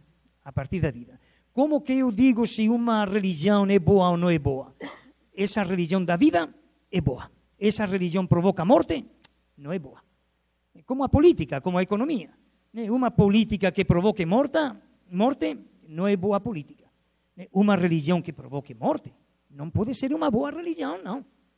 E claro, aí você coloca uma coisa muito interessante a partir de uma forma. Você imagina que o que estamos falando, né? para nós que somos religiosos, o ateísmo não é problema nenhum. Nenhum é o ateísmo. Tem ateus excelentes, excelentes. O que para nós é problema é a idolatria trocar Deus pelo dinheiro, pelo poder, pelo egoísmo, pela opressão, né, pelo comodismo, isso sim que é perigo. Né? Os ateus têm ateus excelentes, mas a idolatria troca o sentido de Deus por outro Deus, a essência de ser por outro. E aí você coloca uma coisa muito interessante sobre a subjetividade. Sim, claro, vocês percebem que as religiões têm dois aspectos: um coletivo, comunitário. Né? Lembram de Durkheim, né, o que faz que um grupo seja coeso. Se vocês me perguntam, coloca um exemplo de religião. O né, que, que é a religião? É aquele momento em que o individual e o coletivo se identificam. Né, onde eu me sinto parte do grupo e o grupo me enche a partir da minha identidade. Eu coloco o exemplo da culinária. Né, imaginem que nós vamos fazer uma vitamina. Né, colocamos mamão, maçã, eh, banana, leite, açúcar se eu deixo o liquidificador ligado cinco segundos, eu diferencio cada ingrediente. Se deixo o liquidificador ligado durante cinco minutos, os ingredientes estão aí. Mas já não é banana, maçã, mamão, açúcar, leite. É outra coisa diferente. Esse é o momento da religião. O individual se assume no coletivo, o coletivo identifica o individual. Esse é o momento da religião. É o momento do coletivo. Mas, claro, a religião tem um momento do pessoal, né? da espiritualidade própria, da personalidade. E aí nós vamos ter algumas religiosidades que nos levam, sim, a um subjetivismo individualista. Né? Algumas teorias sociológicas explicam isso a partir da ideia de salvação, como você mais ou menos colocou. Né? Imaginem, qual é a minha missão como cristão? Salvar-me. Como eu vou salvar-me? Fazendo obras concretas, eu sozinho. Então, esse fazer eu sozinho leva, sim, a uma subjetividade. A ideia de pecado me leva exatamente a fazer coisas contra esse pecado, e aí, sim, historicamente podemos dizer que uma das questões de procurar a salvação a partir da individualidade leva a um subjetivismo que pode ser egocêntrico. Perfeito, né? É claro que essa visão esquece o elemento comunitário da religião, mas que no Ocidente, de fato, isso aconteceu, é verdade, sim, é verdade. Né? Uma das causas do subjetivismo é o compromisso exclusivamente pessoal fora de uma realidade mais comunitária. Né? Palmira, é, consegui explicar um pouquinho a tua questão? Me alegro então. Bom dia. Olá, garota. Meu nome é Isadora, eu sou estudante de Direito. E eu gostaria de saber se existem símbolos é, do cristianismo que são derivados ou equivalentes e semelhantes ao islamismo. Se sim, quais são? E gostaria que o senhor explicasse mais uma coisa. Eu já li sobre a estrela de Davi e, e li que é, os dois triângulos significam o cálice e a lâmina, em que a lâmina significaria o masculino e o cálice o feminino. E que a junção dos dois, que resultaria mesmo na estrela de Davi, seria como um significado a junção do homem e da mulher. Eu gostaria que o senhor falasse um pouco disso. Bom, em primeiro, em relação aos símbolos do cristianismo. Eh, no cristianismo, inicialmente se dão vários símbolos para expressar a ideia de Deus. Eh, por exemplo, o peixe. Né? A palavra peixe, né? as letras de peixe e o desenho do peixe indicavam Jesus Cristo, Filho de Deus, Salvador do mundo. É um símbolo que vai aparecer logo na origem do cristianismo. Vai aparecer o símbolo da cruz. E é claro que vão se formar algumas ideias muito curiosas. Por exemplo, em algumas representações dos primeiros pensadores cristãos, aparece a figura de Deus com dois, como duas grandes mãos, que indicariam uma ideia de proteção, né, uma ideia de cuidar de, aqueles, eh, de aquele grupo humano mesmo. Né? Então, duas mãos aparecem como simbolismo do cristianismo. A ideia de sol aparece no cristianismo, Deus como sol, sim. A ideia de lua aparece não como símbolo de Deus, mas como símbolo da igreja, que receberia a luz diretamente de Deus, que seria o sol. Então existem, de fato, alguns símbolos que podem ter alguma aproximação com o islamismo. A visão que eu tenho do símbolo judaico da estrela de Davi é, é, um, é diferente. Né? Me dá que essa interpretação é um pouquinho eh, mais esotérica ainda, que reconheço que nunca ouvi essa ideia e que pode ter alguma coisa de verdade, sim. Mas, na verdade, se vocês percebem, os dois triângulos são muito curiosos. Aí tem muita coisa curiosa no símbolo judaico. São dois triângulos que se assemelham à letra delta grega em maiúscula, que é a letra pela qual começa a palavra de Davi, de Davi, não é? E então, se você percebe, os dois triângulos estão de forma simétrica. Uma ponta para o alto, que significa Deus, e uma ponta para baixo, que significa terra. Há uma relação entre Deus e a terra.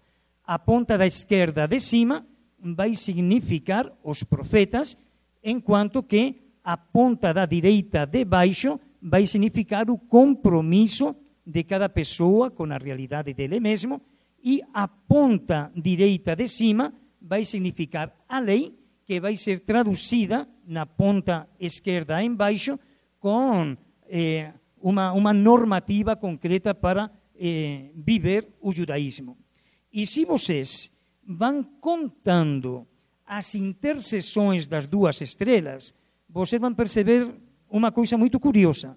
São 12 interseções. Né? Se vocês fazem o desenho aí, né, vão ter 12 interseções, que significa exatamente as 12 tribos de Israel, que significam um universalismo, né, que tem que ser a ideia universal de todo ser humano. Né? Essa é a interpretação que eu tenho a partir do diálogo com os colegas judeus, conhecidos judeus, rabinos, etc. Né? Essa ideia tua, eh, eu, eu vou tentar pesquisar isso. Né? Primeiro encontro que tenha com o rabino Leonardo, com um amigo meu eh, judeu, Renato Piffer, né? pode ter certeza que vou perguntar. Você estuda que período de direito?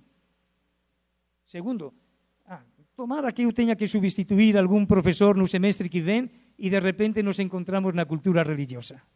Ok? Mas vou tentar me informar, não te saberia dizer agora não.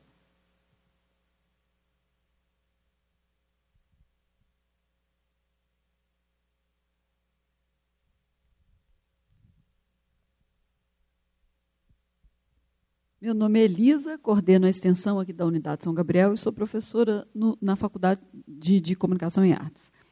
É, na verdade, eu estava querendo uma opinião sua é, a respeito dessas notícias que, que temos recebido, lido nos jornais, é, que nos deixam bastante espantados, né, em relação à, à adesão de jovens, né, em várias partes do mundo, ao Estado Islâmico. É, e o, há, pouquíssimo tempo atrás, aquele caso das estudantes inglesas, né, é, meninas inglesas, de nacionalidade inglesa, é, de uma mesma escola, que adolescentes ainda, né, é, que abandonaram suas famílias e foram para a Turquia, para ali então e se dirigirem até a fronteira e aderirem ao Estado Islâmico. Quer dizer, é, é, um pouco assim, mesmo a gente não, não consegue ainda entender de fato o que se passa, mas eu queria sua opinião sobre isso. Né? O que, que está acontecendo? Eu, eu acho, primeiramente, o sistema que nós vivemos já está esgotado. E, e se você repara, o desemprego dos jovens na Europa é preocupante. É, quer dizer, o que, que a Europa pode falar e oferecer hoje aos jovens? É, não são muitas coisas, não. Não são muitas coisas. Até porque a Europa já praticamente está concluída. O que, que você faz mais na Europa? Outro canal da Mancha para ligar França com Inglaterra? Né? Diferente dos países dos terceiros mundos, que ainda temos muito que fazer. Né? Compara as estradas de, de, de Londres, de, de, Inglaterra, de França, com as nossas estradas. Né? Ainda nós temos que fazer muito. Né? Mas, ao mesmo tempo, a nossa sociedade, marcada pelo capitalismo, está chegando ao fim, já não dá respostas. Crise grega. Grécia leva em crise já faz um monte de anos. Como resolveram a primeira crise? Passando dinheiro. Acabou dinheiro? Como resolvemos? Passando dinheiro. Como resolvemos a terceira crise? Passamos dinheiro de novo. Sim, mas como? Não se encontra outra saída. Até que o ex-presidente grego tentou outra saída. É claro que dizer que Europa não tem nada a dizer é exagero. Eh, imaginen que nós agora na Espanha teremos eleições e tem uns grupos novos aí, né, de Podemos, de cidadãos, que são consequência daqueles movimentos chamados dos indignados, né, que, ao meu ver, sabem muito bem o que não querem, mas não sei se sabem bem o que querem. E não sei se sabem como organizar uma realidade nova. Esse grupo Podemos que estourou nas eleições já está fazendo com Chavo, com um Partido Socialista Operário Espanhol, com o PP, com outros grupos. Então, sim, surgem coisas novas, mas é claro que isso tem que solidificar-se, tem que concretizar-se, e isso está mais complicado. Mas, de todas formas, para mim, o sistema está mudando já. É claro que o sistema não muda de um dia para outro, não. Né? Calcula uns 400 anos. calcula uns 400 anos. Eu acho que saídas para isso, nós temos hoje um líder que eu pessoalmente me sinto muito inspirado por ele cada vez que fala, que é o Papa Francisco. Né? Que já está dizendo, olha, realmente já vimos que o capital não resolve, que temos que mudar de vida, que nós temos que ser agentes dessa mudança, né? que temos que contar com a realidade que a ecologia, a casa de todos, que essa ecologia tem que servir primeiramente aos mais pobres. Não adianta fazer uma ecologia que continue criando divisão de, de, de, de classes sociais. Eu vejo por aí sim uma saída. Né? Eu, sinceramente, falo para vocês que o Papa Francisco me inspira muitíssima coisa, tanto na sua doutrina como na sua forma de vida, de simplicidade, de espontaneidade, de alegria. Né? Eu vejo ele e fico contente. Né? O cara sempre sorridente, apesar dos problemas que tem.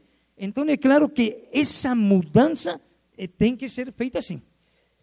Como sou cristão, eu diria, vamos mudá-la assim sem traumas, sem traumas. Não vamos ser apocalípticos, né? o mundo vai acabar hoje.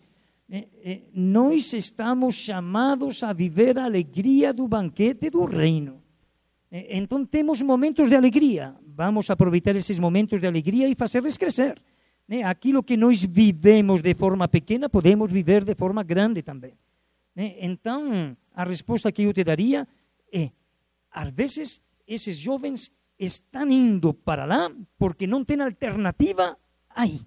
E não tem alternativa porque não se ofereceu ainda uma alternativa concreta e que seja capaz de dar alegria a esses jovens. Né? Aí quando eu lembro também das aulas de, de, de pastoral, né? que, que buscamos a felicidade. E uma vez me perguntaram, e como se consegue a felicidade? A mesma palavra já fala. Né? A primeira palavra de felicidade, fé. Né? Quer dizer, temos que confiar, temos que acreditar e temos que nos disponibilizar para que essas mudanças possam ser realidade. Né? A fé leva mesmo à felicidade, ainda que seja difícil em alguns momentos. Né? Eu te responderia dessa forma. Não, Maíra, não, Maíra era esta aqui. Esta.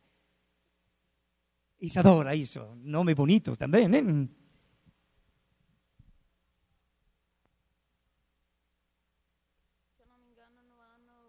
passado.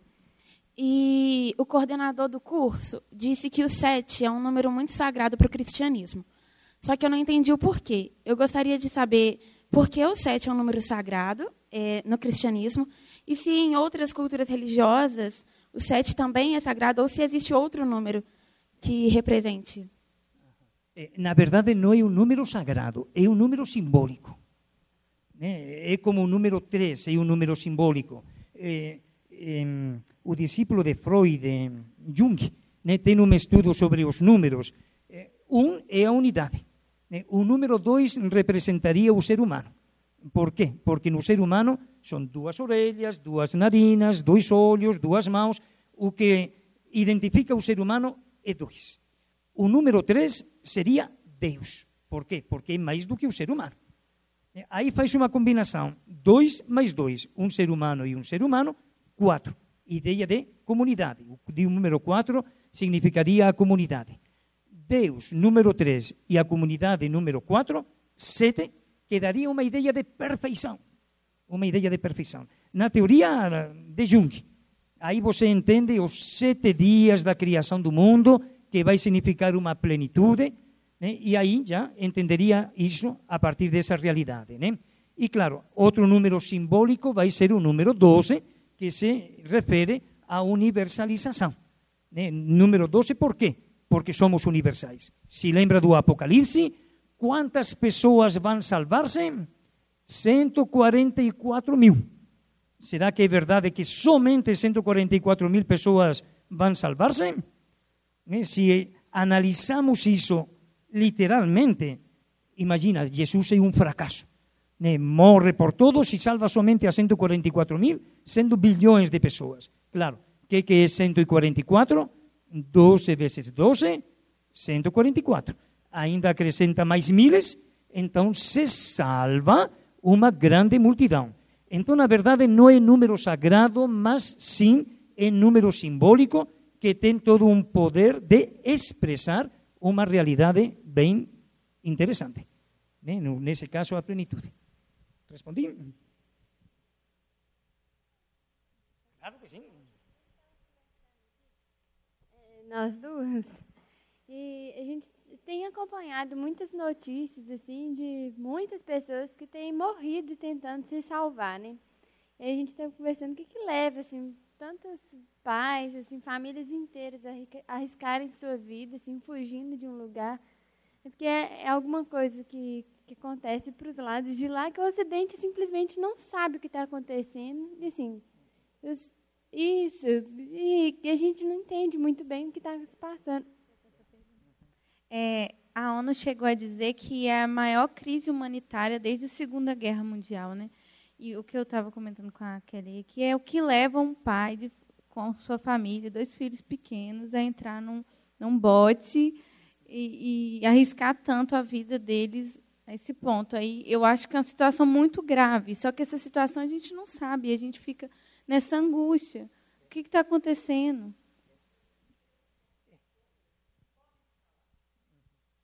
Estes dias deu para chorar, não deu? Aquele, aquele menininho na praia da Turquia. É para chorar mesmo.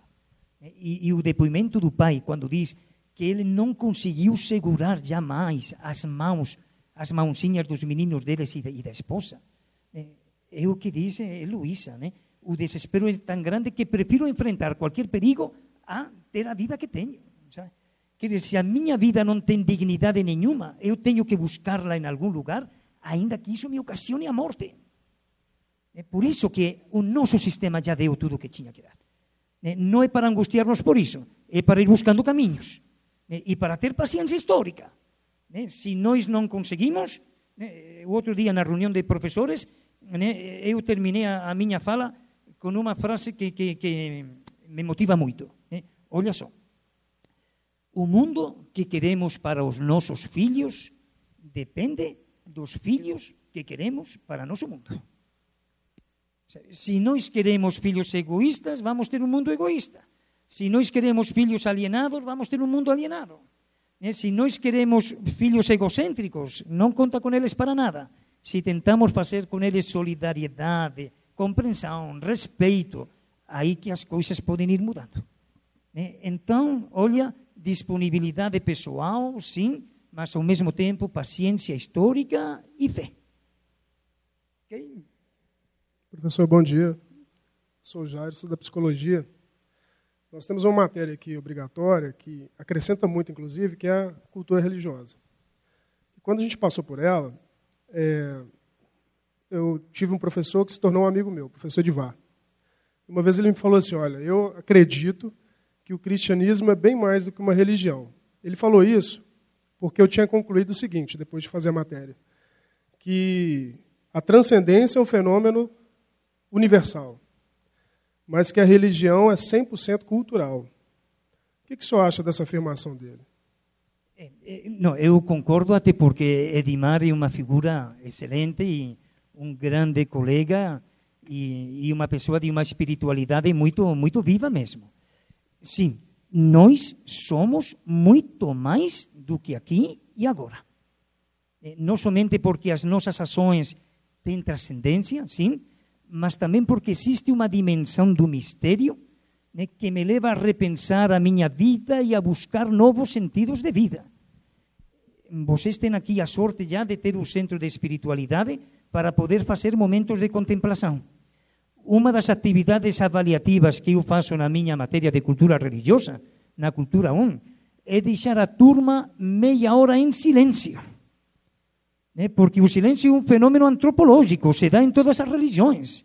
Você tem que ver algumas respostas depois, alguns comentários. Eu me sentia agoniado, estava nervoso, estava desejando pegar o celular, estava desejando falar com meu colega. Nós, a nossa sociedade, olha só, até a mesma ciência surge a partir da contemplação. O ser humano é naturalmente contemplativo. Sim, a contemplação nos leva a uma dimensão diferente. Se a nossa sociedade perde o sentido da contemplação, ficamos doidos. Eh, se nós não temos um tempo para repensar e pensar nossa vida, e ficamos tudo na correria, tempo livre que temos, colocamos os auriculares e escutamos música de qualquer jeito. Se não deixamos um momento para que o silêncio nos fale, nós ficamos doidos mesmos, ficamos doidos. Né? Grande parte dos problemas de nossa sociedade é que a nossa sociedade não pensa a própria sociedade. Né? Antigamente até tínhamos alguns momentos sociais de convivência, chegava a Semana Santa, todo mundo parava. Hoje, na Semana Santa, fazemos churrasco e vamos para a discoteca, para a samba. Né? Então, nós perdemos uma dimensão humana fundamental, que é a dimensão da contemplação. Isso é natural ao ser humano, desde fazer ciência até buscar o sentido de si mesmo. Claro, quando nós temos que estruturar isso, é onde surge uma mediação, que é o que nós chamamos de instituição. O né? que é uma instituição? É uma mediação humana, que parte de uma fé, de um credo, mas que precisa organizar-se de formas muito limitadas. Aí que a religião entra. Então, a religião não vai ser universal, não, porque as nossas mediações vão depender do nosso habitat, das experiências de nossos antepassados, de nossas circunstâncias concretas. Então, a religião não vai ser universal, mas no ser humano, sim, há um sentimento de mistério e de transcendência na própria essência e na própria natureza do ser humano. Pelo menos eu tenho certeza disso. Então concordo com Edimar mesmo, concordo. Está muito certo.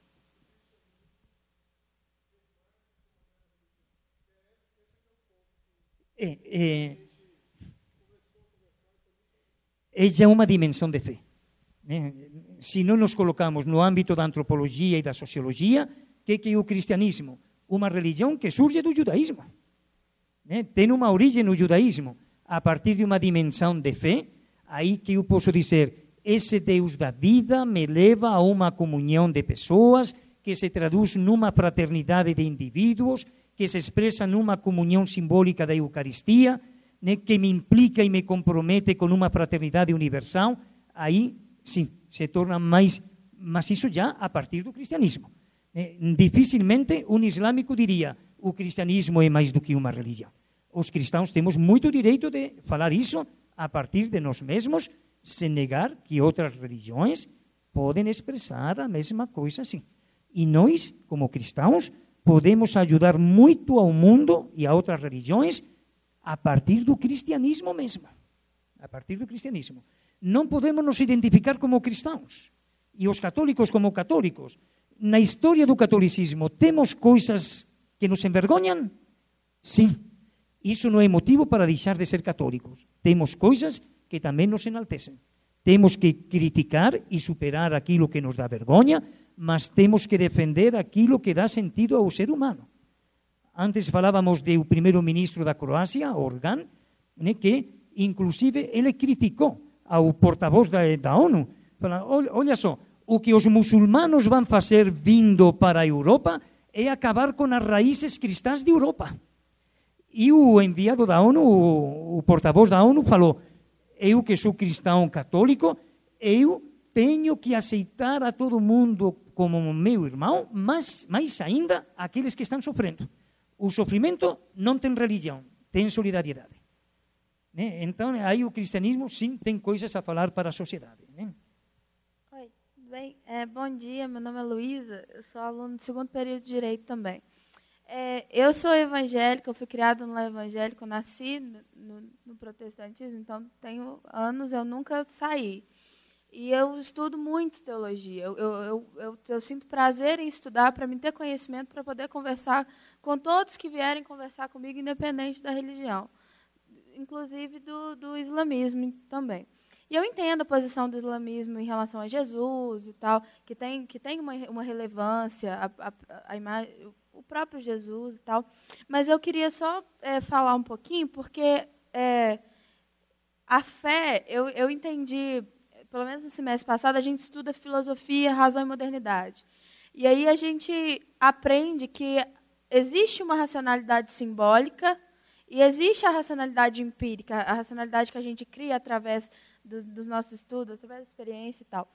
e que a, a humanidade ela sempre caminha para uma evolução é, da, da racionalidade empírica, mas não cresce, não evolui tanto na racionalidade simbólica. E aí acontece de, de evoluir a, a, a empírica, mas sempre volta à raiz, a, a, essa quebra, sabe? Principalmente se a gente pegar Descartes, que aí vem aquela onda de razão, e aí há essa quebra novamente, a pessoa volta ao simbólico e ao mesmo simbólico de antes. Tipo assim, então eu entendo a fé, a transcendência, não como religiosidade, mas como uma coisa que é intrínseca ao ser humano, tipo como necessária. Não tem como o ser humano, independente da religião, que não, não tem como o ser humano fugir é, é, disso que existe na gente, porque nós, nós, se a gente pegar, por exemplo, vou pegar da minha religião, como a gente estuda o ser humano, nós somos três coisas, e, e são coisas perceptíveis. Nós somos corpo, nós somos alma e nós somos espírito. Então, é, não, não há como negar que, que essas três coisas são visíveis. Não, nós não, não podemos ser só um corpo físico. Existe algo a mais que não, não dá para ignorar. E que sempre volta ao começo, porque o ser humano ele consegue mexer nas coisas que são do mundo, que são terrenas, ele consegue mexer. Mas naquilo que é transcendental, naquilo que realmente é vai além da, da nossa realidade é, visível, é, ele não consegue alterar, justamente por, na minha, percepção, ser algo divino, ser algo que vai além do, do nosso entendimento, o que você falou do mistério. Então, eu, eu, eu, sempre vejo a fé como algo que é intrínseco ao ser humano. Mesmo aquele que se diz sem fé, isso é fé em alguma coisa. Então, é, a fé seria algo que não, que não, não tem como você separar do ser humano, entendeu? Tipo, necessário. Perfeito, perfeito. Quer dizer, diríamos o seguinte: temos três formas de conhecer. Uma é um conhecimento que mede, sim, racional, lógico, a ciência. Tem outro conhecimento que cria, que é o conhecimento simbólico. Né? A arte diz muitas coisas ao ser humano. E tem outro conhecimento, que é o conhecimento que confia, que é exatamente onde se deposita a fé. Né? que, que é fé? Crer. E aí você lembra de onde procede a palavra crer. Crer vem do latim credere, que essa palavra, pela sua vez, vem da palavra cordere. E aí você já sacou o que significa. Cor faz relação ao coração. Ou seja, o que, que significa crer? Sentir com o coração. Conhecer com o coração. Um conhecimento que não mede. Que não mede. Olha só, seguramente tua mãe não é psicóloga, né, como a nossa colega aí. Se você chega na sua casa com algum probleminha, tua mãe sacou na hora. Não precisa ter grandes estudos, não. Sacou na hora. Por quê? Porque ela conhece pelo coração. É isso que dizem que as mulheres têm seis sentidos, né? têm um sexto sentido. Os homens têm segundas intenções. E as mulheres têm sexto sentido, não é? Então a tua mãe sacou rapidíssimamente, por quê? Pelo coração. O coração é uma forma de conhecer vital. Você já pensou um ser humano sem coração? Não dá. Então o coração conhece mesmo. Aí eu concordo perfeitamente contigo, sim. Né? Claro, que é o que nós temos que fazer. Esses três conhecimentos, ou essas três formas de conhecimento, uma não exclui a outra.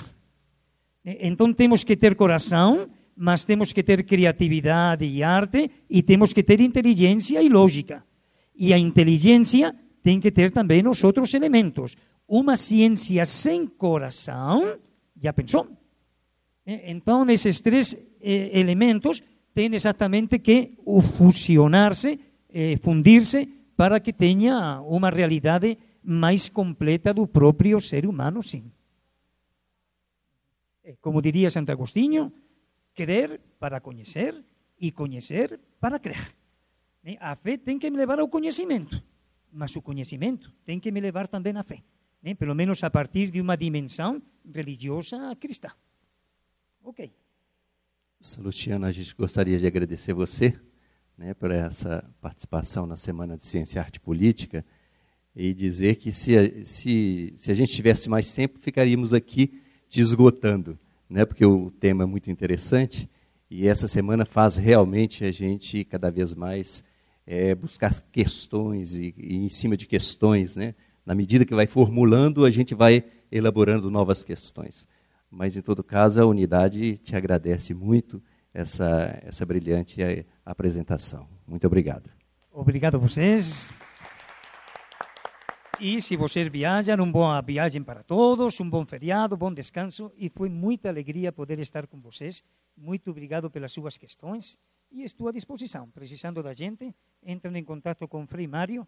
Eu coordeno a pastoral na Universidade, na Unidade Barreiro. Estamos aí para o que precisar. Okay? Muito obrigado.